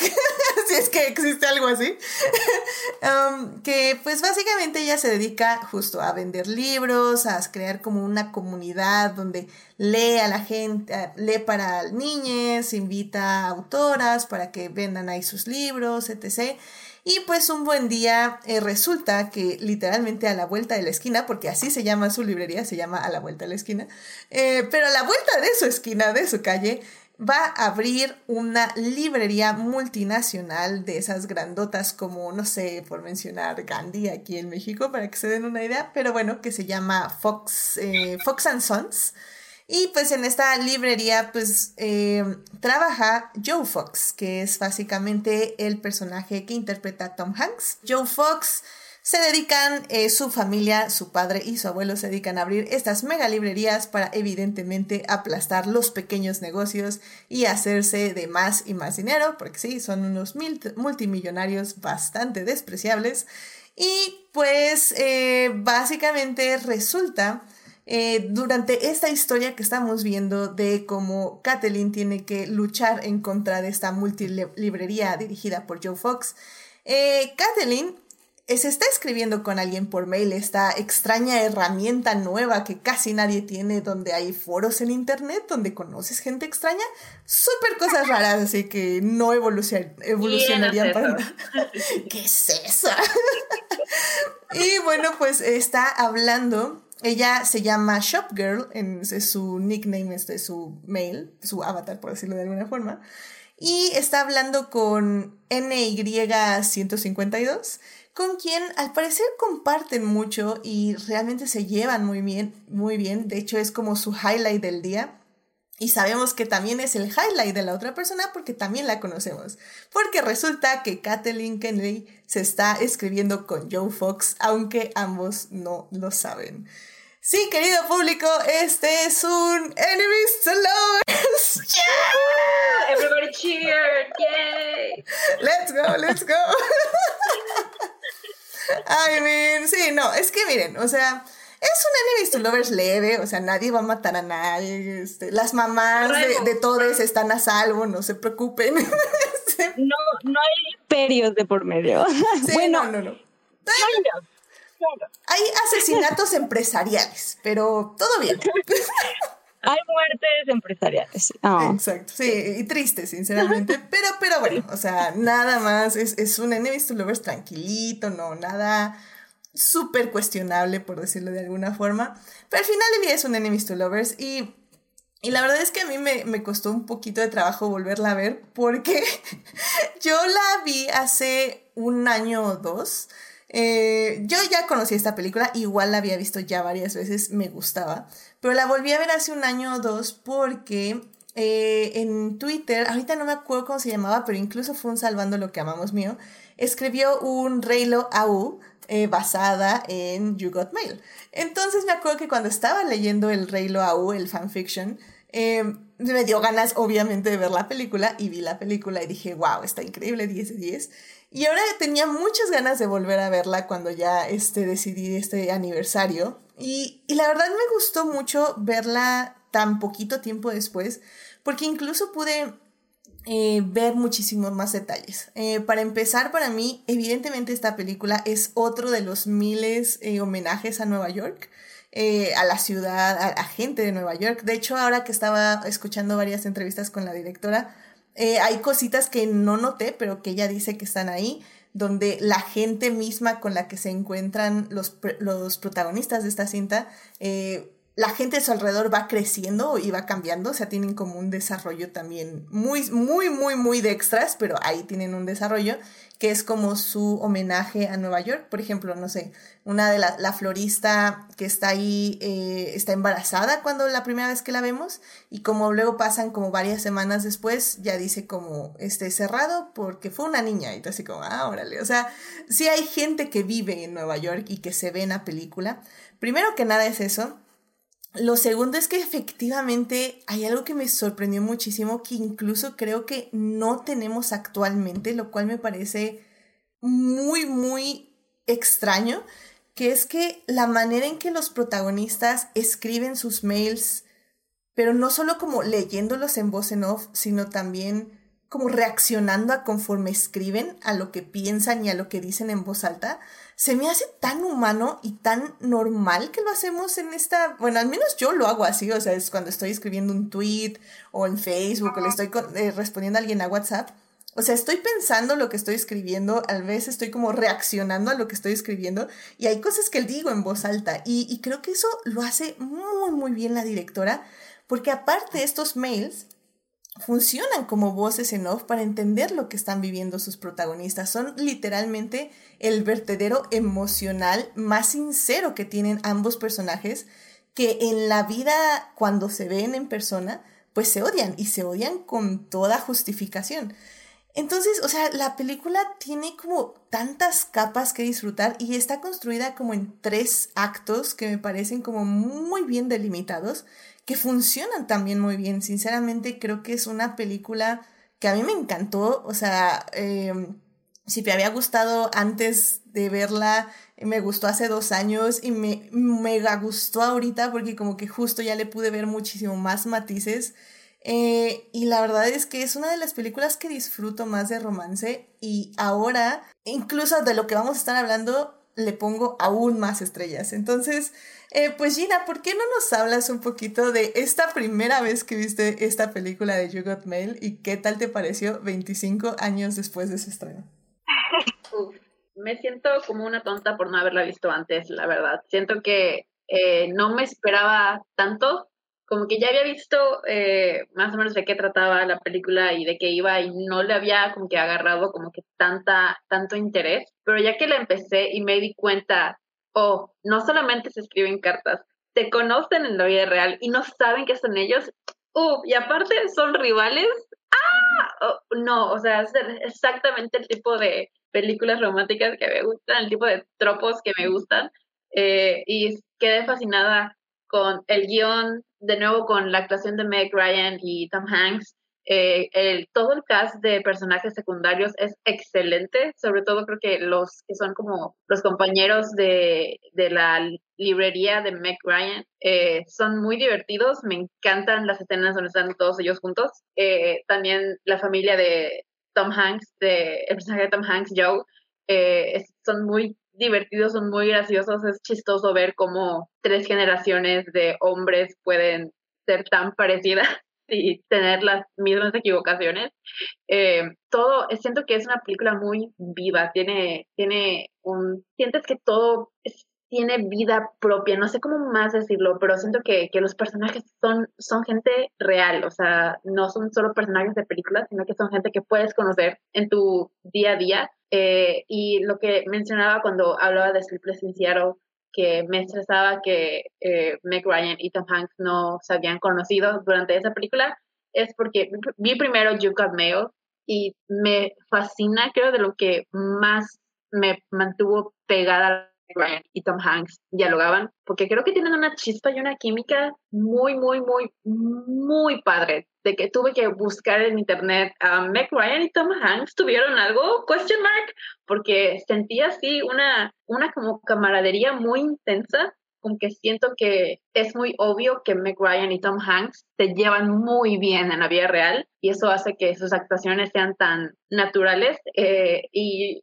por ejemplo, yo nunca he sido como tan fan de Tom Hanks como, o sea, no como actor, sino como eh, persona, eh, como, no lo considero un hombre atractivo en sí, pero este personaje se me hace tan, tan, tan atractivo. No sé qué sea, no sé si sea su actitud, el hecho de que es como este magnate que tiene su corazón de, de pollo y no lo muestra, eh, no sé qué es lo que sea, pero me encanta el personaje de, Joe Fox, se me hace súper lindo. Y eh, el personaje de McRyan es eh, típica, la típica quirky, uh, bookworm con mommy issues, es, ah, me, me, es, es exactamente el tipo de películas y personajes que me encantan, creo que son súper eternos y creo que algo que me falta mucho en las películas románticas de hoy en día es ese tipo de, química, ese tipo de, dinámica como la que tienen Meg Ryan y Tom Hanks, esa que, que en cuanto están juntos en pantalla diciéndose diálogos uno al otro, salen chispas de tu pantalla. Eso creo que es lo que yo disfruté muchísimo. Em, creo que igual lo que no, que la película es que yo mientras la estaba viendo no sabía cómo iba a ser la resolución de, ok, sé que en algún punto tienen que enterarse que están, que quién es el otro, enterarse que la persona con la que se han estado enviando correos es su rival de la librería. Pero ¿cómo? ¿Cómo van a llegar a eso? Y me encantó la decisión de que el primero que se entera es él. El primero que se entera es Joe, eh, cuando tienen esta cita donde se van a ver por primera vez y él decide no decirle, él decide hacerse el tonto, hacerse como que la dejaron plantada, porque justo lo que creo, mi, interpretación es que lo que él quería era ganársela por sí solo y demostrarle que podía ser la persona con la que se estuvo escribiendo. Eh, y no solo con que llegar y decirle y que tal vez lo tomara muy mal, sino tomarse el tiempo, porque justo después de, ese, de esa escena es que empieza a cambiar su dinámica con ella eh, en la vida real no solamente eh, por correo. Y se me hizo una escena tan, tan, tan buena cuando aparece en el café y ella está de que no, vete porque va a llegar mi cita. Y él de que, ah, sí, sí, sí, está bien, ahorita que, que llegue él me voy.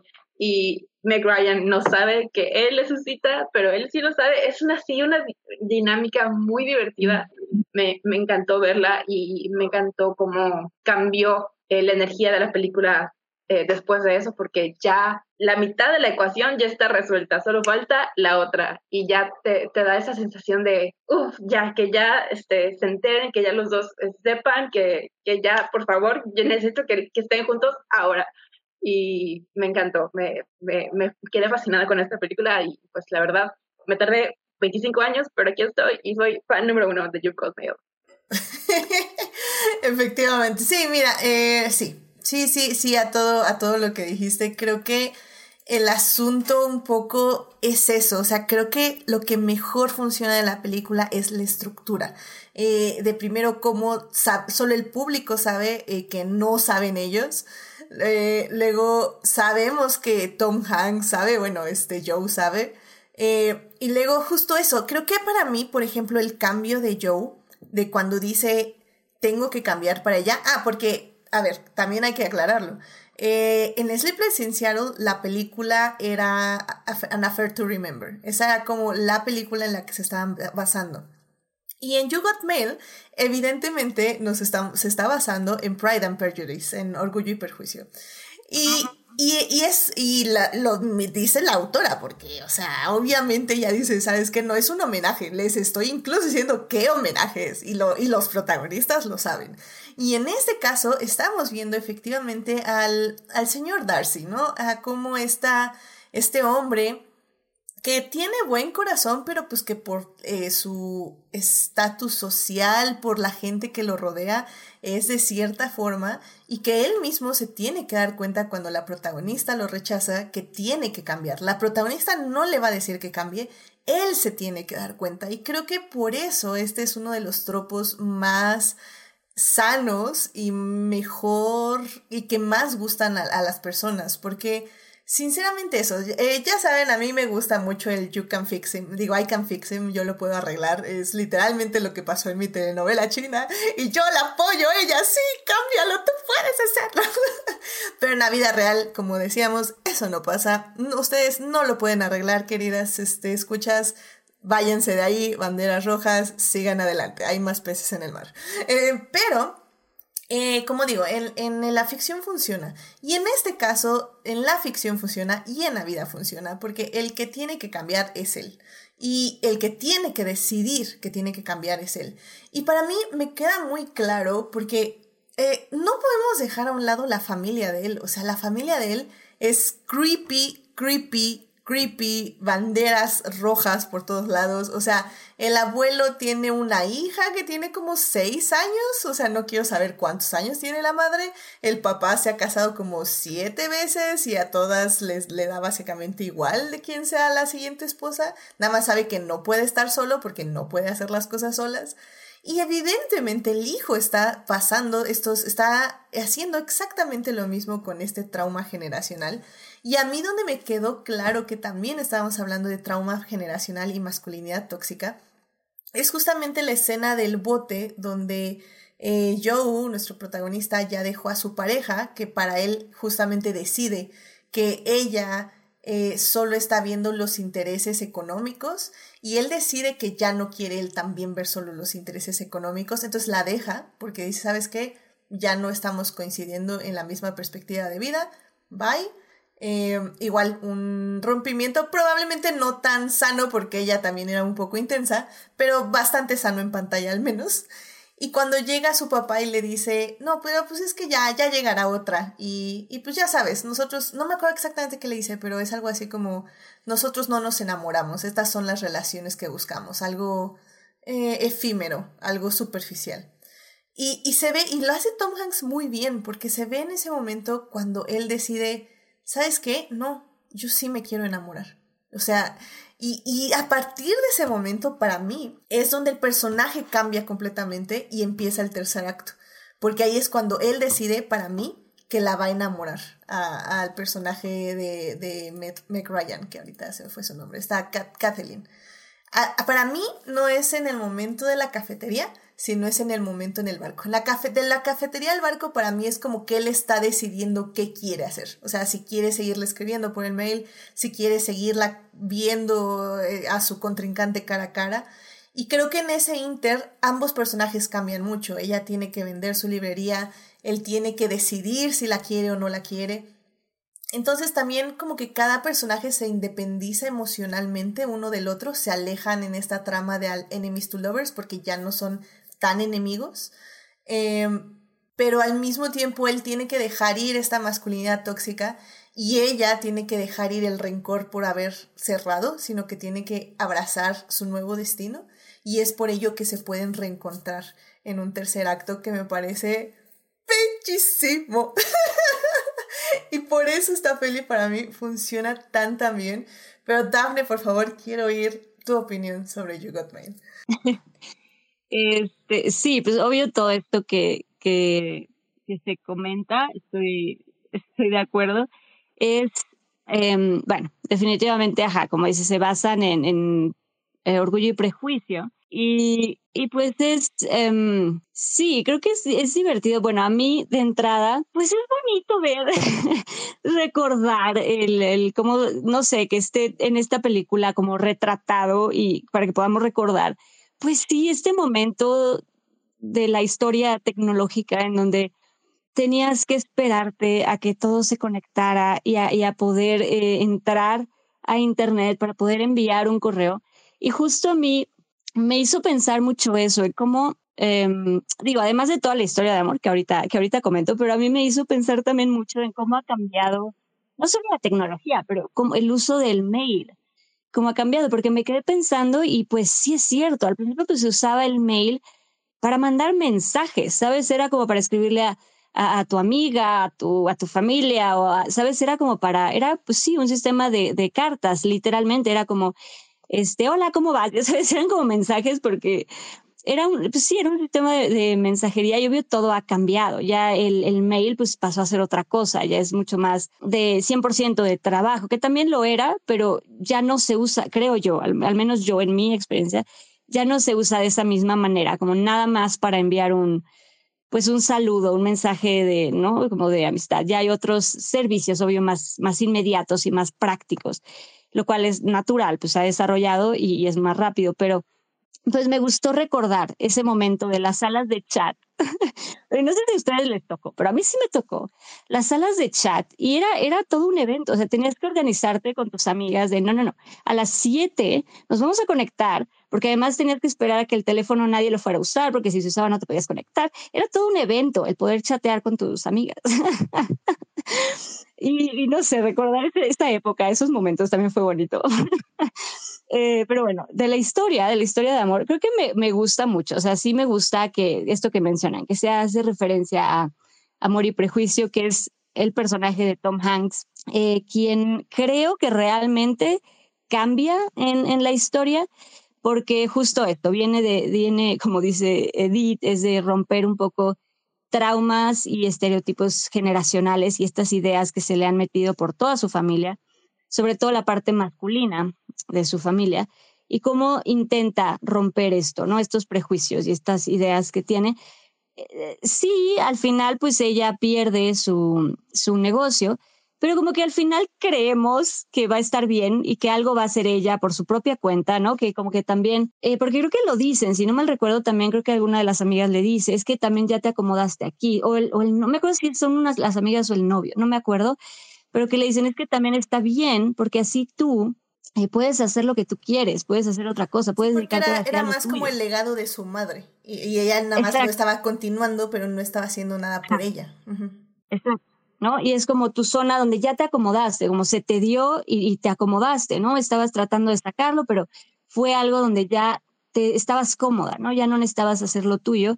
Y eso, ajá, en efecto, ¿no? Esto ya te da la oportunidad de tú buscar, pues ahora sí, lo, lo, lo que tú quieras hacer realmente. Y pues de alguna manera está lindo que pues sí, es fuerte, es feo, perder un negocio duele, pero creo que pues eso nos dejan la fe de que ella pues va a salir adelante, ¿no? La vemos fuerte y al final creemos que va a estar bien y que va, va a buscar la manera de hacer lo suyo y de salir adelante y incluso creo, digo, perdón, Dafne, nada más rápido. Em, o sea, lo padre creo es que nos da estos detallitos de que ya está escribiendo un libro y que la gente, incluso la, la novia de, de, Tom Hanks en ese momento, bueno, de, de Joe, eh, dice, no, pues hasta yo la quiero contratar porque pues todo el mundo sabe que ella sabe del negocio. Entonces, o sea, incluso me gusta que, que se valore en su mismo ambiente o sea, que se le valore a ella por ella, no por el negocio de su madre, que es lo que vemos como a un inicio, y que incluso ya dices que yo nunca pensé en escribir un, un libro para niñas, y mira, gracias a esto, ahora estoy escribiendo un libro para niñas. Entonces, creo que lo que me gusta es que no se queda al aire, sino que es muy enfática la directora en decir va a estar bien porque va a seguir siendo independiente en su trabajo y en su vida. Incluso, o sea, por si se atreven a pensar que porque se va a juntar con un millonario va a decir ahora soy la esposa y, próximamente madre o no sé, pues no, está escribiendo un libro para niñas y es una persona codiciada en el mundo de, de los libros. En el mundo editorial, exacto, sí, sí, sí, sí. Y, de la relación, o sea, creo que me, me gusta que, como también creo que lo, lo mencionaron ahorita, que él sea quien primero se entera de todo esto, porque al final es él quien decide cómo eh, irle diciendo. Y pues sí, el hecho de que él se empiece a burlar del mismo, que le empieza a meter ideas de, de no ves que quién sabe quién es quien te está escribiendo, y no, no le creas, te está mintiendo, este, seguro, ya sabes, le empieza a inventar eh, tontería y media cuando él sabe que no, ¿no? Como que él se divierte eh, un poco con esta situación para poder eh, en algún momento ya revelarle que pues es, es, él. Sí, porque creo que, por ejemplo, escrita esto por un hombre, realmente se podría haber vuelto en algo muy manipulador, ¿no? En algún punto. O sea, o, bueno, vamos a darles el hashtag not all men. Vamos a decir que en manos de una persona con no salud emocional y así, este, esto, o sea, el, personaje de Tom Hanks se hubiera vuelto muy manipulador. De hecho, incluso creo que hay un momento que tal vez la, la escritora no lo vio así. Pero ahorita, por ejemplo, ya con lo que todos sabemos de la gente millonaria, que son gentes horribles, eh, la escena de la cajera, cuando eh, esta Kathleen tiene que pagar eh, con efectivo, pero más bien, sí, que es una caja de efectivo, pero no tiene efectivo, necesita pagar con tarjeta y que el personaje de Joe llega a salvar el día, comillas, comillas. Igual se me hace como súper tóxico porque literalmente, o sea, la cajera ya le hubiera, en el mundo real, ya le hubiera escupido. O sea, obvio no pueden, pero realmente, o sea, jamás en la vida se hubiera enamorado de Top Hanks porque literalmente más llegó y como que medio la convenció y le dijo que era una inepta en su trabajo y así. Pero, pero incluso aunque trataron de hacer que esa escena fuera como chistosa, romántica, funciona porque en ese momento eh, funciona porque porque el personaje de Tom Hanks es un patán en ese momento de la película. Entonces todo lo que hace sigue siendo patán, aunque el, el objetivo de la escena sea otro, que sea es como la comedia de que todos lo aman menos ella, menos la protagonista, ¿no? Pero, pero como digo, eh, sigue siendo un patán horrible y se adecua un poco al asunto, ¿no? Entonces es, son esas cositas, por ejemplo, que en esa escena es la única que yo creo que no está como bien dirigido el humor, porque creo que la directora no se dio cuenta que estaba haciendo 100% un patán. Pero, eh, como digo, al final del día está muy claro hacia dónde va y está muy claro que no queremos que la manipule a ella, a pesar de que tiene básicamente el poder ya que conoce el secreto, conoce cómo dirigir el secreto y conoce cómo ganar cosas con ese secreto. Y aún así, a pesar de que él sabe todo eso y que él era un patán, como ya decidió ser una buena persona, no lo usa para manipularla. Y creo que yo para mí ese es el mejor logro de la película, sinceramente. No sé cómo veas tú, Gina. Sí, creo que eh, no lo había pensado que pudo haberse aprovechado de, ah, tengo la ventaja en esta situación porque ahora yo sé algo que ella no y puedo aprovecharme para sacarle beneficio.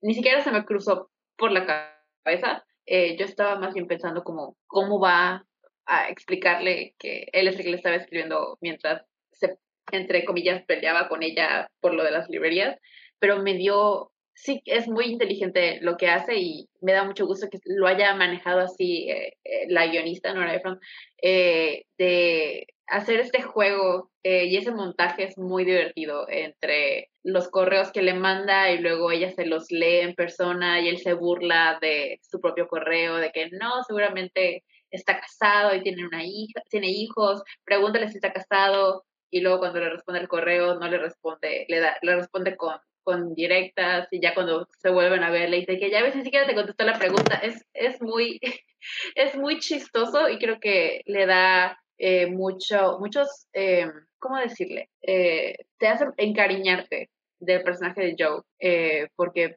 ves, ves lo que está intentando hacer y tiene todo el sentido del mundo al final cuando Kathleen ya tiene la cita para ir a ver al, al, al de los correos en persona y termina siendo eh, Tom Hanks y le dice, esperaba que fueras tú y tenía, tienen todo, te hace todo el sentido del mundo de que claro que ella esperaba que fuera él porque ha pasado las últimas, no sé, semanas con él y viendo viendo con él este tema y pasando tiempo juntos y divirtiéndose. Y claro que se enamoró de él y claro que esperaba que fuera él y mm, no no te digo no se me había ocurrido que pudo haber salido mal esa eh, esa parte de la película en el que él sabe y ella no.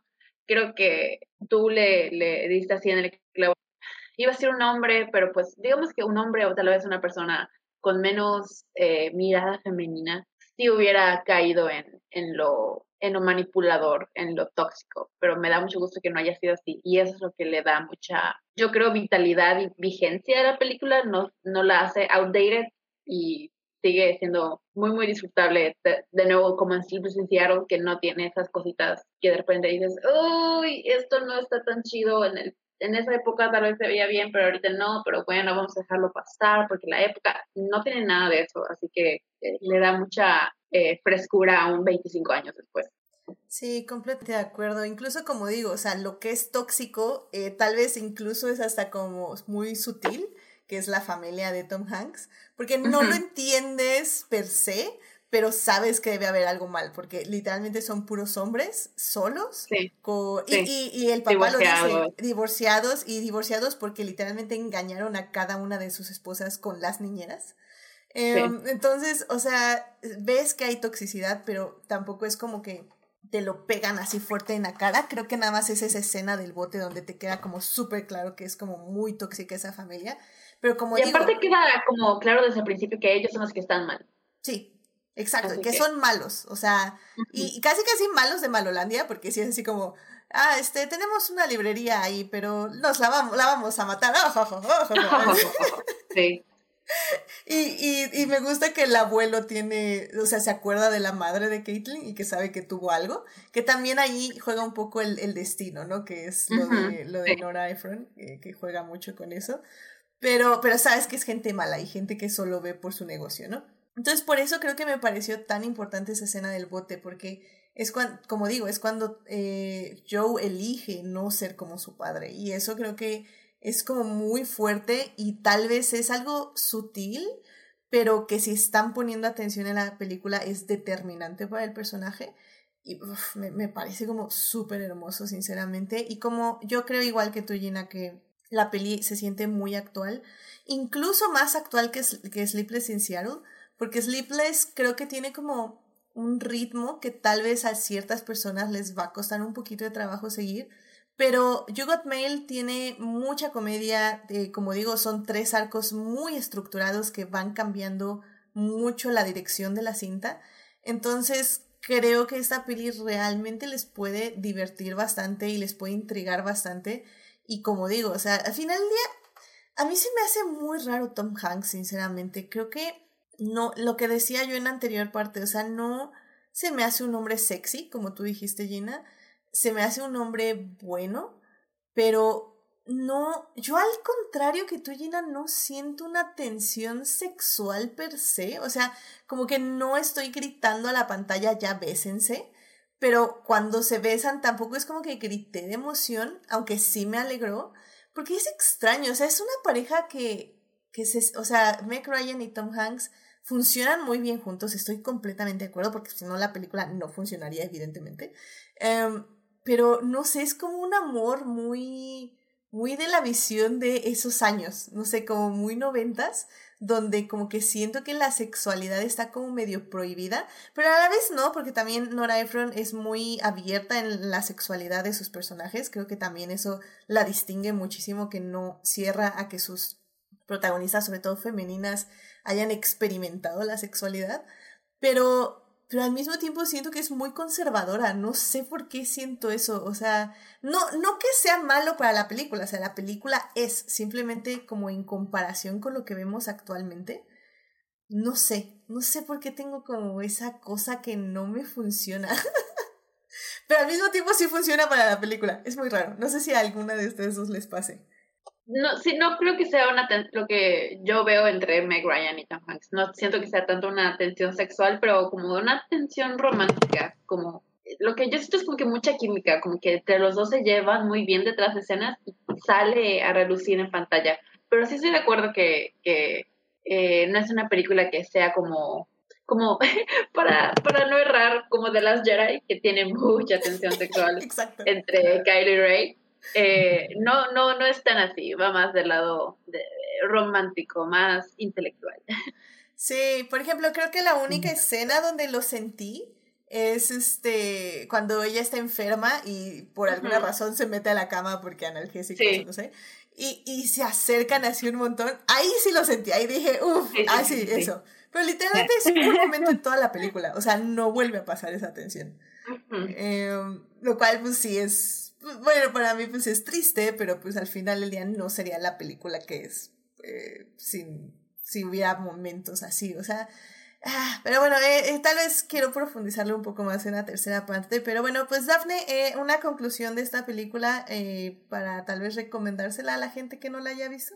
pues ya, o sea, todo esto que ya pues se platicó, yo sí la recomiendo, digo, entendiendo que pues sí, es, es noventera, tiene sus, sus sus detalles, sus cosas, pero creo que justo esto que comentaban, creo que igual, creo que lo mismo que en Sleepless in Seattle, no hay nada mm, grave, o sea, realmente se siente lo mismo, como muy, eh, de nuevo, sí tendrá sus detalles y a lo mejor de nuevo la concepción romántica que, que tenemos, pero realmente creo que está bastante, bastante bien, como decían, también no hay, no hay nada que reclamarle, nada que realmente digan, no, uy, esto, mm, ¿sabes? No, no incomoda tanto eh, verla.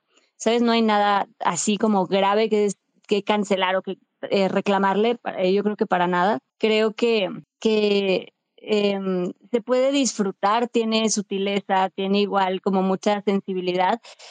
Lo mismo que decíamos en Flip Licenciado, me gusta que lo mismo, incluso en el rompimiento que hay entre el personaje de Meg Ryan y, bueno, con la persona con la que está, como su pareja, su novio, también es muy divertida. A mí me gustó mucho también esa escena de, rompimiento porque lo mismo, ¿no? Es como muy natural, como em, se termina diciendo como, sí, es que la verdad no te quiero. Y los otros, no, yo tampoco, ¿sabes? Como hasta se ríen y es como están como, como relajados, como, pues sí, la verdad es que no. Y incluso se siguen preguntando, ¿no? Y bueno, ¿y tú? ¿Hay alguien a quién quieres? Eh, entonces esa escena de rompimiento a mí también me dio risa, me gustó, se disfruta que, que tengan estos, eh, también de nuevo, está, de nuevo, el, drama como que sí está, pero tampoco tanto, o sea, como que esta enemistad que existe, creo que también supo trabajarla, de que no se volviera algo pues realmente eh, imperdonable, ¿sabes? Algo de lo que no se pueda regresar, ¿no? Una enemistad realmente, pues que no se pueda, pues sí, que no se pueda pasar a otra cosa. Entonces me gusta que el drama también hasta en eso está bastante medido, está bastante, no sé, a mí me, no sé, creo que también se disfruta. Y pues sí, sí la, sí la recomiendo. Este Enemies to Lovers que, que mencionan, creo que también, como dice, pudo haber a lo mejor estado, sido un poquito más intenso, si a lo mejor desde un principio había ahí como un interés o, como decían, esta, esta química, esta atención o esta atracción pues física o, sexual. Pero creo que se da, creo que como dices, al final hay momentos donde sí se siente. Y al final, lo importante creo es que sí da gusto que, que terminen juntos y que al final ella sabe que sí quería que fuera él. Y creo que eso es lo que está bonito. entonces creo que sí vale, vale la pena. Sí vale la pena. A mí me gusta, entonces si pueden eh, volverla a ver, volver a visitarla, creo que, creo que vale la pena. Sí, sí, está, está linda. Tiene de nuevo también mucha sensibilidad, vale la pena.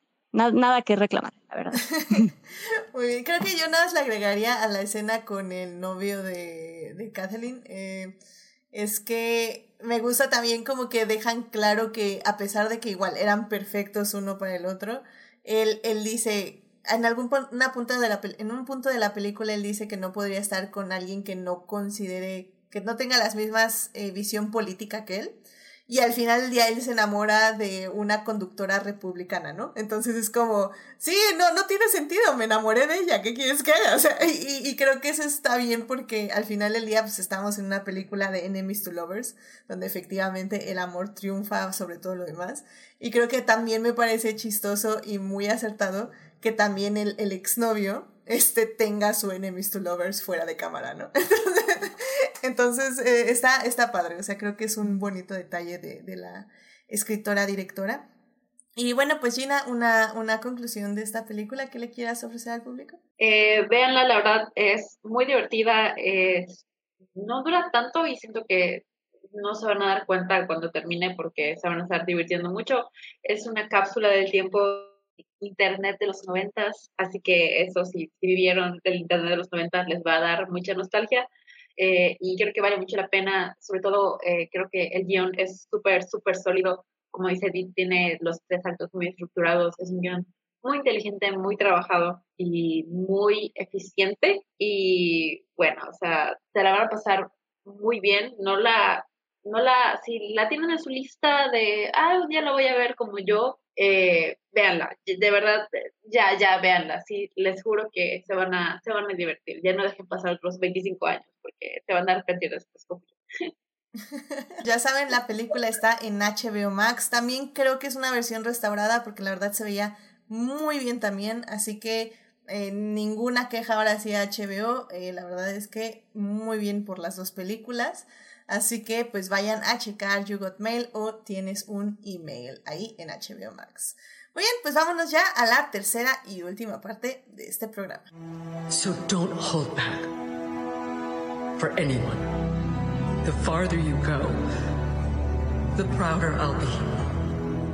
Muy bien, ya estamos aquí en la tercera parte de este podcast. Estamos hablando en esta ocasión de dos películas dirigidas por Nora Ephron.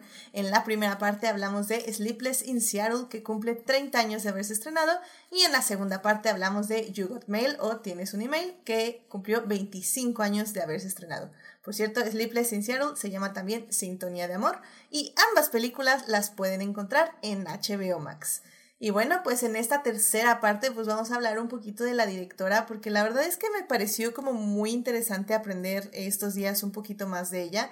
Eh, realmente se ve que es una persona que entiende, una persona muy feminista para empezar, una mujer muy feminista. En el aspecto boomer, claro, porque esa fue la época en la que ella vivió, que fueron los 60, 50 más o menos. Em, Nora Ephron, por cierto, eh, ya falleció, eh, falleció en el 2012. Ella nace en 1941, entonces vivió 71 años. Como digo, eh, su feminismo es muy de esa generación, lo cual evidentemente no es malo, nada más es, no es como para que lo tengan como una nota. Em, y creo que es muy interesante ver cómo fue creciendo en su carrera, como ya les contaba un poco en la primera parte, ella fue, eh, empezó siendo mail girl, que básicamente eran eh, mujeres que trabajaban en, en las redacciones editoriales, que literalmente nada más pasaban notas porque no podían escribir, no podrían ser periodistas. Y luego también hacían el background check, que es como el, la revisión de antecedentes de, de, los artículos, nada más para ver que todo lo que dijeran los periodistas estuviera bien escrito y estuviera basado en hechos, no, eh, no se hubieran inventado nada básicamente. Y, y pues por una eh, huelga, eh, básicamente necesitan que las mujeres que están ahí en las redacciones empiecen a escribir, empiecen escribiendo como parodias de, de, este, de noticias o parodias de otros periódicos, ahorita no me acuerdo muy bien, pero pues básicamente gracias a una eh, jefa editorial, pues las empiezan a contratar porque les dicen si pueden hacer parodias, también pueden escribir. Así que las empiezan ya a contratar como periodistas y pues ya de ahí empezó siendo periodista, columnista y poco a poco se fue yendo hacia los guiones. Y cuando llegó ahí, pues dice que ya no se pudo ir porque empezó a aprender mucho de muchas personas, muchos hombres que ella admiraba porque evidentemente todo el mundo del cine para ella eran hombres, eh, casi no había mujeres pero también ella dice que siempre estuvo también rodeada de mujeres que fue jalando o que la jalaban para diferentes trabajos. Entonces que para ella siempre fue, o al menos en una entrevista ella dice que el mundo siempre había estado viendo que estaba creciendo para las mujeres poco a poco y que eso siempre la llenó de mucho gusto. Em, la verdad es que yo no he visto muchas de sus películas, tanto como directora como guionista. Evidentemente vi cuando Harry encontró a Sally, que realmente ahora tengo mucha curiosidad en volver a ver esa película, sobre todo para ver cómo ha envejecido, porque Sí está escrita por ella, eh, bueno, coescrita por ella, pero bueno, en su mayoría está dirigida por un hombre y escrita también por un hombre. Entonces, sé que ella aportó muchas cosas, incluyendo la famosa escena del orgasmo, que fue una discusión que tuvo con el director, que el director no podía creer que las mujeres fingieran orgasmos, y en esa, esa discusión pasó a la pasó al guion y que pasó a la película que fue refinada ya después por este Billy Crystal y por Meg Ryan. Entonces, este, mm, creo que tiene como esas pequeñas anécdotas y luego ya su debut de, dirección. Y finalmente su última película, que es, bueno, sus últimas dos películas que fueron las que yo sí vi, que es este, Embrujada, em, con esta Nicole Kidman, que es Big Witch, y Julia, Julia and Julia, que es con esta Meryl Streep, eh, fueron sus últimas dos películas como directora y guionista que sinceramente yo recuerdo que no me gustaron. Eh, pero la verdad es que ni siquiera puedo decirles por qué, porque pues las vi cuando se estrenaron, o sea, hace ya eh, 10, casi 15 años, y un poquito más de 15 años. Entonces realmente no las recuerdo, no recuerdo por qué no me gustaron. Chance y ahora que las vuelvo a ver me pueden gustar, la verdad no, no lo descarto. Pero al menos para mí estas dos películas sí siento que me, nos hablan mucho de su visión feminista del mundo, su visión sobre las mujeres, sobre relaciones entre mujeres y sobre cómo una mujer tenía que navegar ese mundo al menos de los noventas por, por, por lo que vemos, ¿no? Y pues no sé, o sea, a mí me parece como muy, muy interesante su visión muy completa también. Creo que sí nos da 100% como cómo se sentía una mujer en esa época, en ese mundo eh, prominentemente de hombres, cuáles eran los roles femeninos que se ponían y cuáles también eran las expectativas femeninas. Y creo que en ese aspecto estas dos películas que irónico, bueno, no sé si irónicamente, pero eh, están protagonizadas también por Meg Ryan, creo que nos dejan como muy claro eso y, creo que la verdad se me hacen dos películas que qué bueno que se hicieron, qué bueno que se le abrieron las puertas para hacerlas, porque sí creo que sí tienen una visión muy específica del mundo. Pero justo pues hablábamos, hablábamos de este tipo de feminismo y Daphne, no sé si tienes como algo que decir acerca de la visión de Nora Ephron de, del mundo que la rodeaba, al menos en ese entonces. Sí, mira, creo que la verdad para la época, como se dice, ella creo que de verdad aportaba lo que, lo que entendía, lo que podía aportar, sobre todo en, en muchas películas donde, pues, eh, como dices, no todo dependía de ella, no había muchas colaboraciones, había un director pues, masculino, por ejemplo. Entonces, creo que ella, hasta donde podía, trataba de aportar su, su visión, su feminismo. Creo que eh, lo que contabas un poco al principio, creo que en Sleepless in Seattle eh, la ventaja fue que como digamos que como a nadie más, básicamente si no la hacía ella no se iba a hacer, pues tuvo esta libertad, ¿no? De, de sí a lo mejor con prisa y sí el guion a lo mejor eh, con detalles y no se pulió lo mucho que le hubiera gustado pulirlo, pero creo que le empezó a dar más libertad para contar otro tipo de historias, pero creo que hasta eso con todo y, y pues que a veces el proyecto no dependía 100% de ella, pues trataba de meter ahí sus ideas, como dices, hay, ideas y hay diálogos que pues terminaron en, en, en, los guiones, en las películas, pues por ella y por esta visión que tenía.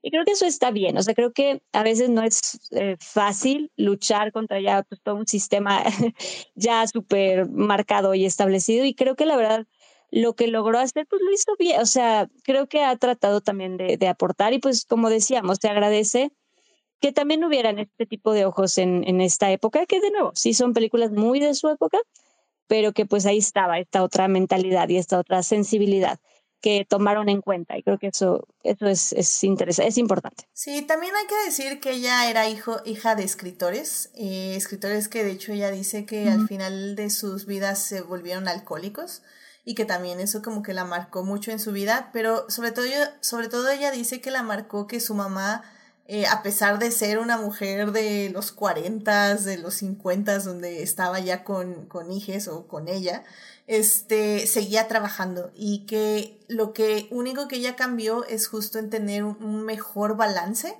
eh, entre sus hijos y, y, ella y su carrera, pero dice que al mismo tiempo como que sí tuvo que, que dejar muy claro que su carrera eh, también era ella y que no, que si bien había abandonado en cierto punto de su vida su carrera por sus hijos, no lo iba a hacer cuando viera que sus hijos ya tenían un buen soporte alrededor de ellos y que dice que en general sí siente que le reclamaron, pero, pero que al final del día no se arrepiente porque ella dice, yo también me tenía que desarrollar como persona.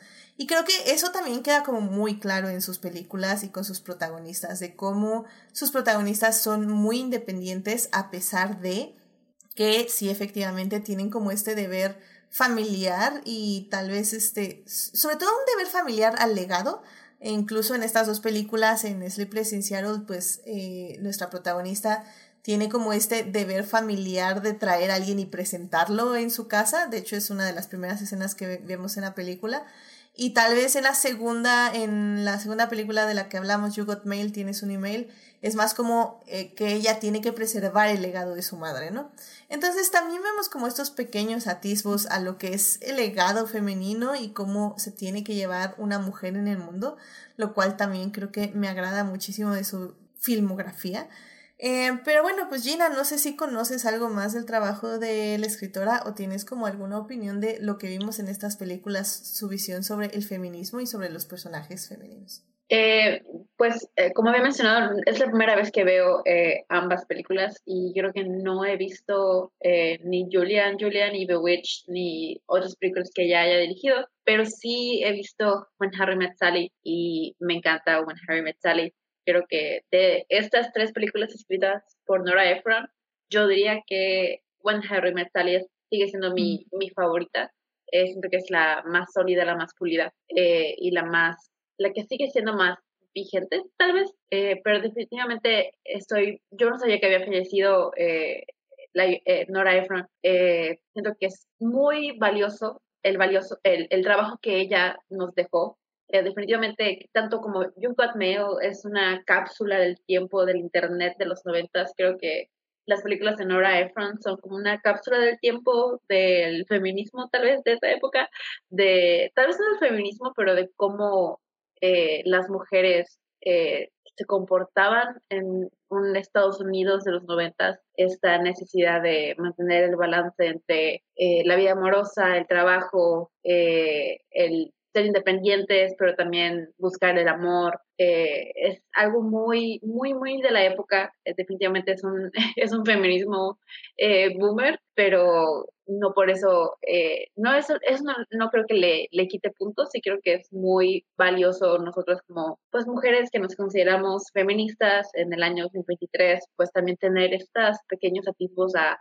al pasado, al legado, a lo que otras mujeres han hecho antes y cómo han alzado la voz eh, y creo que Nora Ephron definitivamente eh, dejó muy marcada la voz femenina en las películas en las que ella trabajó. Eh, yo soy completamente ferviente creyente de la female gaze y de que es muy diferente como una mujer te va a escribir a un personaje femenino, femenino uh, de lo que un hombre te lo va a poder escribir y eso hace que eh, los guiones de Nora Ephron en este caso se sientan muy genuinos, muy frescos y muy, pues hasta donde le permitía la época feministas. Eh, sus personajes no son eh, alma, eh, jóvenes en desgracia que necesitan la ayuda de un hombre para salir adelante, simplemente son mujeres que buscan el amor, que es muy válido y que tienen una vida plena aparte de la persona con la que terminan. tienen trabajo, tienen familia, tienen amigos. Así que creo que es son películas muy que valen mucho la pena y eh, no son una lo que mucha gente considera que es una chick flick o una rom-com, que es una película muy barata, una película tipo Hallmark que se escriben por fórmulas y que ya sabes cómo va a terminar. Eh, siento que esa es una rom-com como de la época dorada tal vez de las rom-coms. Eh, tanto las tres películas, pero pues eh, sobre todo Sleepless in y uh, June Calvert, que son las que, de las que hablamos en el programa, eh, creo que valen toda la pena verlas y son un staple de, de la voz femenina de esa época y definitivamente es muy valioso tomarla en cuenta hoy en día y tomarla como una, como es el pasado sobre el que nos vamos, nos basamos hoy en día para seguir adelante y seguir dando esta voz femenina en los guiones, en las películas, en el romance. Así que definitivamente, si tienen chance, chequen eh, las tres películas, esas tres películas que, que les recomendamos. Eh, voy a, a, colar buen Harry Met Sally por ahí. Eh, así que sí, la verdad todo mi respeto y, un fuerte abrazo a Nora Ephron donde sea que esté. Sí, sí, completamente de acuerdo. Creo que justamente, de hecho, ayer que terminaba yo You Got Mail, eh, ponía esa pregunta en Twitter, ¿no? Es que esto es realmente female gaze. Y creo que me lo acabas de responder perfectamente porque sí es female gaze, como bien dices, nada más que es un female gaze de otra época. Y creo que yo no lo pude haber hecho mejor. Em, y creo que como dices, eso es efectivamente lo, lo que es valioso. Y de hecho incluso me recordó ahorita un TikTok que vi donde una chica eh, hablaba más que de boomers, hablaba de generación X, que es básicamente la generación de nuestras madres, que es como qué buscaban estas mujeres, ¿no? Buscaban justamente demostrar, entre comillas, a los hombres que podían hacer lo mismo que ellos y aparte tener una familia, ¿no? O sea, es que yo puedo trabajar, yo puedo eh, estar aquí en la casa y, bueno, yo puedo trabajar fuera, puedo tener un trabajo, ser exitosa ahí y aparte puedo seguir con el trabajo de la casa y mantener a mis hijos, ¿no? Y, y tener todo así como en perfecto balance. Ese era el punto, ¿no? El, el, el, objetivo de las Gen X, de la generación X, puedo tener el perfecto balance entre la casa y el trabajo, ¿no?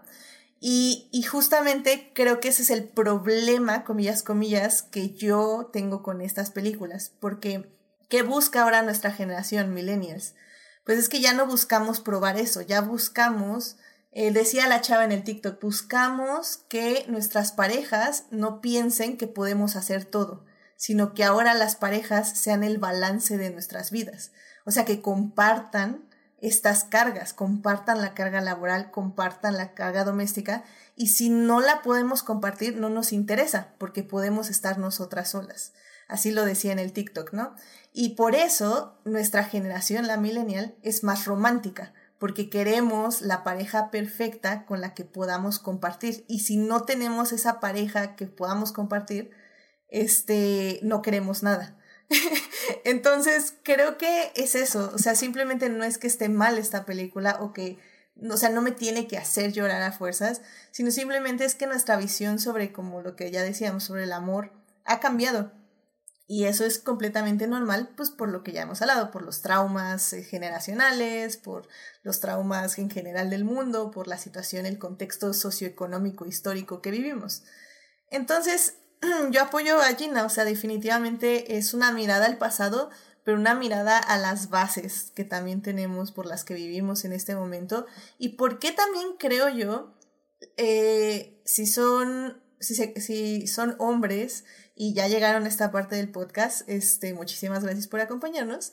Este, pero también creo que luego este tipo de películas explica mucho qué se quiere, porque al final del día siempre dicen, ¿no? Este dicho sexista de es que nadie sabe qué quieren las mujeres, ¿no?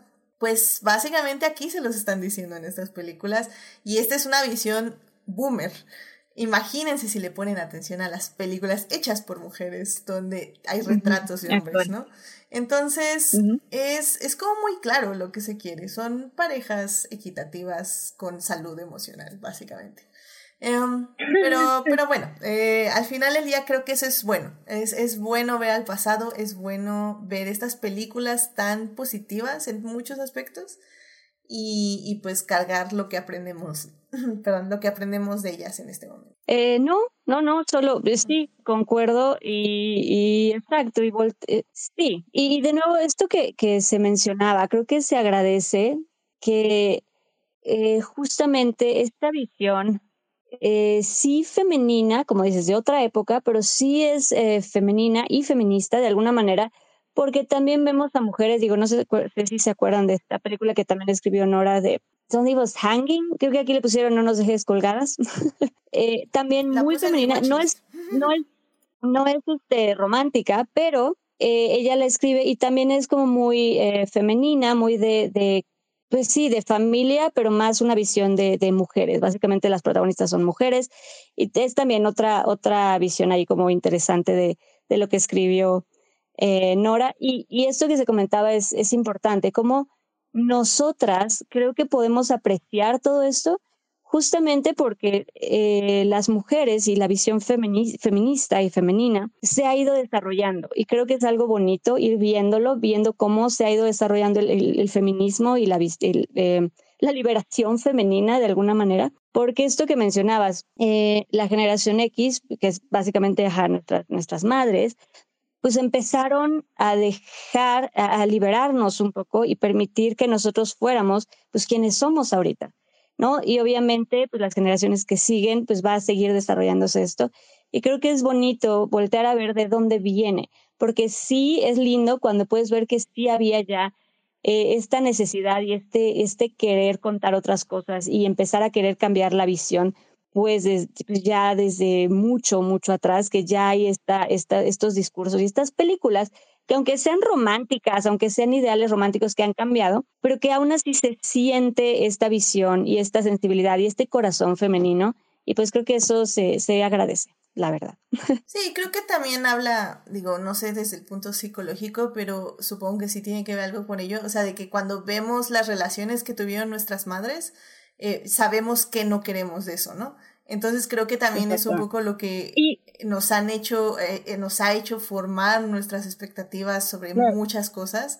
Y, y, un poco creo que por eso estuve tan de acuerdo con ese TikTok, porque fue así como, sí, efectivamente, es que vimos a nuestras madres cargar con todo, con absolutamente todo, y no queremos eso, porque si tengo que cargar todo yo, prefiero cargarlo yo a cargarlo con otra persona, o sea, y, y, si nadie me va a ayudar, pues prefiero ser yo nada más. Si alguien me, si alguien va a estar ahí, no me va a ayudar, va a compartirlo. Pero, pero es que ese es el punto, y, y creo que eh, ella en el TikTok decía, y creo que los hombres no, la, no, no lo han entendido, porque ellos quieren seguir diciendo que las mujeres carguen con todo, cuando, y las mujeres dicen, tú sabes qué, si quieres que yo cargue con todo, pues yo lo cargo, pero sin ti, bye. Entonces, este, ¿para qué te quiero a ti? ¿Para qué te quiero a ti? O sea, no, gracias. Entonces, creo que eso y que, es la y la verdad, y, no, y es importante, y, y, lo que te digo, y que esta generación, nuestras, nuestras madres, creo que también, o al, al menos en, en, mi experiencia, creo que también se han ido dando cuenta de esto y que también empiezan a cambiar, pues lo que ellas querían para nosotras, ¿no? Digo, eh, hablo como, como niñas, como mujeres, pues creo que ellas también empezaron a ver lo que ellas querían para sus hijas, ¿no? Que es como, no, yo no quiero esto, ¿sabes? Como tú sé otra cosa, tú busca lo que quieras, y tú no quieres, no te cases, estás bien, tú haz lo que quieras. Entonces creo que eso también está bien, cómo se han ido desarrollando y cómo también se ha podido abrir la mente de, de, de las mujeres en este caso. ¿no? Pues Gina, eh, una conclusión de esta sección ya para cerrar.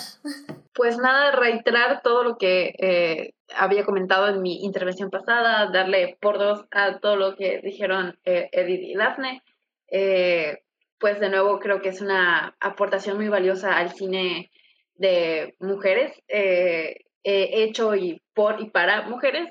Eh, toda la cinematografía, bueno, o por lo menos esa cinematografía que, de la que hablamos de Nora Ephron, eh, creo que no puedo, no tengo más que compartir. Simplemente chequenlas, véanlas y apreciemos un poquito de el pasado del feminismo en el cine. Excelente, pues ya saben, vayan a ver Sleepless in Seattle y You Got Mail en HBO Max. Ambas están restauradas, se ven muy bien y pues disfrútenlas mucho y cuéntenos luego qué les parecieron. Pero bueno, pues querido público, ya con eso vamos rápidamente a las recomendaciones de la semana y ya vamos a cerrar este programa. Vámonos para allá. My people call me but my enemies call me Namor. Muy bien, ya estamos aquí en las recomendaciones de la semana. Dafne, ¿qué te gustaría recomendarle al público? Hoy quiero ser un poco más inclusiva aquí en este espacio, porque siempre, siento que siempre damos recomendaciones, que digo, está muy bien, pero siempre damos recomendaciones pues más, eh, eh, pues sí, para adolescentes, adultos. Y hoy quiero recomendar algo para, para niñas. porque, o sea, y sí, de verdad lo quiero recomendar porque si tienen, pues no sé, si a lo mejor hermanitos, hermanitas, primos, primas, sobrinos, este, ahijados, ahijadas, no sé, si tienen niños en sus vidas, en sus casas, en sus familias, hijes, quiero recomendarles, si de repente no, no saben qué ponerles, porque luego es difícil como decidir, eh, quiero recomendarles Bluey. es esta serie de televisión, esta caricatura, esta animación, esta caricatura para niñas eh, australiana, eh, pero el otro día, bueno, me aventé un par de capítulos y está tan bonita. o sea, entrando en la animación, está divina. Son estas dos hermanas perritas que viven con su papá y su mamá pero de verdad en la caricatura, por lo menos lo que yo vi, eh, hablan y enseñan bien bonito de como la, este, esta parte de la responsabilidad afectiva que yo le estaba viendo con, con mi con mi ahijada y de repente, este, fue muy chistoso porque ella ya quería ver otra cosa, ella ya se cansó, tiene cinco años, entonces ya se cansó y me dijo, no, ya quiero ver otra cosa. Y yo quería ver otro capítulo, ¿sabes? Pero pero está bien bonita, sí la recomiendo, sí, te digo, tienen esta, esto, esto de, eh, de mm, responsabilidad afectiva y entonces está, está muy linda. Además, me da risa porque eh, fue tan querida en esta caricatura, creo que en todos lados, pero en Australia, sobre todo que me dio ternura que en InStyle Magazine de Australia pusieron en la portada a, a la mamá de Bluey, a la perrita, en la portada así acostadita en la playa y está bien bonito. Entonces, ahí se los recomiendo. Y ya. Perfecto. ¿Dónde la podemos ver, Dafne? En Disney Plus. Ah, perfecto. Pues, muchísimas gracias, Dafne. Gina, ¿qué te gustaría recomendarle al público? Bueno, pues hoy no les traigo ni una serie ni una película, es más bien un tipo documental, pero estilo documental, estilo video ensayo. Eh, es un canal que me gusta mucho que se llama Defunctland y él, hace unos meses sacaron un mini documental acerca de eh, quién compuso el famoso tema musical de Disney Channel, el tin, tin, tin, tin, que muchos conocemos, muchos crecimos con él, pero que no tiene eh, un autor reconocido y básicamente el, chico este de Fongland se dedicó a, investigar y indagar y buscar y hacer todo el trabajo de investigación para dar con eh, el que compuso el tema. Y eh, dura hora y, una hora y media y es una visita muy intensa y muy... te abre un poco los ojos a lo que es eh, los créditos, como a veces damos por sentados las cosas y el legado de una persona puede quedar completamente en el olvido por no dar créditos, los créditos eh, que amerita. Eh, así que es, una, es un documental muy interesante, eh, aunque no hayan crecido con Disney Channel, creo que al final es termina siendo muy poderoso lo que, lo que habla sobre, sobre eso, sobre acreditar y darle el lugar que merece al artista. Así que véanlo, pueden buscarlo. Está en YouTube, gratis completamente. Pueden buscarlo como Disney Channel's Theme, A History Mystery, eh, o el tema de Disney Channel, un misterio histórico. Eh, o pueden buscar simplemente el canal de The Funkland y ahí debe ser de los primeros videos que les aparezca. Tiene el logo de Disney Channel en el thumbnail. Así que véanlo, está muy interesante, muy divertido también y les va a dejar su corazón muy, muy, pues no apachurrado, pero sí como, uh, wow. Perfecto. Muchísimas gracias Gina por la recomendación. Y pues bueno, ya que estamos en HBO Max, yo les voy a recomendar eh, Practical Magic. Esta película la vi a inicios de este año. Eh, la verdad es una de las películas que quería ver ya igual desde hace muchísimo tiempo. Y la verdad es que no me defraudó. Es una película bastante buena. Eh, protagoniza Sandra Bullock y Nicole Kidman hace muchísimos años, desde 1998. Es una película sobre hermandad, sobre magia, eh, sobre cómo la brujería es intrínsecamente femenina y por eso es buena, eh, pero también habla sobre estos deseos de, del corazón y cómo el amor cuando se desea eh, tanto, pero al mismo tiempo no se prioriza, bueno, no se da prioridad al amor propio, el amor externo puede ser muy tóxico y muy peligroso. Entonces, me gustó muchísimo, vayan a ver, la verdad es que vale mucho la pena hermandad, feminismo, al menos feminismo desde esa época y con esta eterna pregunta del, del amor, creo que funciona de manera muy muy buena y la verdad tiene muy buenas actuaciones, así que vayan a ver eh, prácticamente magia, se llama en español, eh, Practical Magic, y está en HBO Max. Y bueno, pues ya con eso, querido público, llegamos al final de este bonito podcast. Muchísimas gracias por acompañarnos. Dafne, muchísimas gracias por venir al programa. ¿Dónde te puede encontrar nuestro público? A mí me encuentran, de nuevo, no estoy mucho en línea, no publico mucho, pero eh, estoy en Instagram y en Twitter como Dafne Benetz. Ahí me Perfecto, muchísimas gracias. Gina, muchas gracias por venir. ¿Dónde te puede encontrar nuestro público? Gracias como siempre por invitarme. Pueden encontrarme en Instagram y en Twitter como Gina Güemes, Gina con dos Is y Güemes con S al final. Perfecto, muchísimas gracias. Y ya saben, a mí me pueden encontrar en HT Idea, donde hablo de Lewis Hamilton, que ya viene de regreso a la Fórmula 1 a sufrir otra vez. Este, Lewis Hamilton, Love Between Fairy and Evil, porque, Devil, porque sí, Efectivamente, amor entre hada y demonio es mi obsesión actual. Ya tengo mi siguiente K-drama, así que Julián, agárrate porque ya, ya viene otro K-drama en mi vida. Nada más dejen termino de despedir este. este. Y bueno, ya, mi obsesión es mi obsesión de, del mes, básicamente. Así que bueno. Em, pero bueno, ya saben, querido público, suscríbanse al canal de Twitch, que estamos a nada, a nada de, de 50 seguidores. Ya, por favor, vénganse. Yo sé que nadie abre Twitch, no importa. Vénganse, abren la cuenta, sigan Adicto Visual y la cierran. Bueno, no la cierren, cierren nada más cerrar sesión. y ya, es lo único que tienen que hacer, por favor. 50, si se puede, si se puede. Y bueno, pues suscríbanse al canal de Twitch, para, de Twitch para que les avise cuando estamos en vivo o cuando están los mini adictias, que va a haber mini adictia esta semana, por cierto, así que estén al pendientes. Y bueno, nos puedan comentar como eh, Falange, que estuvo ahí, estuvo Julián García y estuvo Bafomet Gaming, que se unió en el raid que nos trajo eh, Julián García, efectivamente. Y este también estuvo aquí Sofía, nos pasó a saludar. Y también estuvo Marsalis21. Muchísimas gracias por escucharnos. Eh, nombre, dice Julián. Ah, me recomendaron mucho Academy of Souls. Academia de las Almas, creo que se llama, creo que está en Netflix y dicen que esa es la que tengo que ver después de Love Between Fairy and Devil, así que es la que me voy a ver, Julián, para que si quieres checarla, por ahí voy a andar. Pero bueno, em, también ya saben, los miércoles y probablemente jueves y viernes se va a estrenar el programa en YouTube. Ya no voy a estar en el chat, em, pero van a ser ahí los estrenos en YouTube, martes, tal vez jueves y viernes. Déjenme, lo sigo pensando un día al menos. Eh, si voy a realizar esa dinámica nueva, pero les aviso.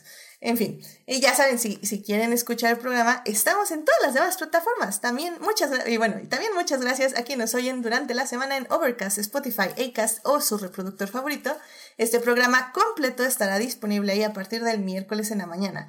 Saludos a Dimersa, Jessica, Joyce, Julián, Julio, Marcela, Monólogo Random, Luis, Pamela, Sebastián, Taco de Lechuga, Uriel Botello y Vane, quienes son parte del Team Diferidos.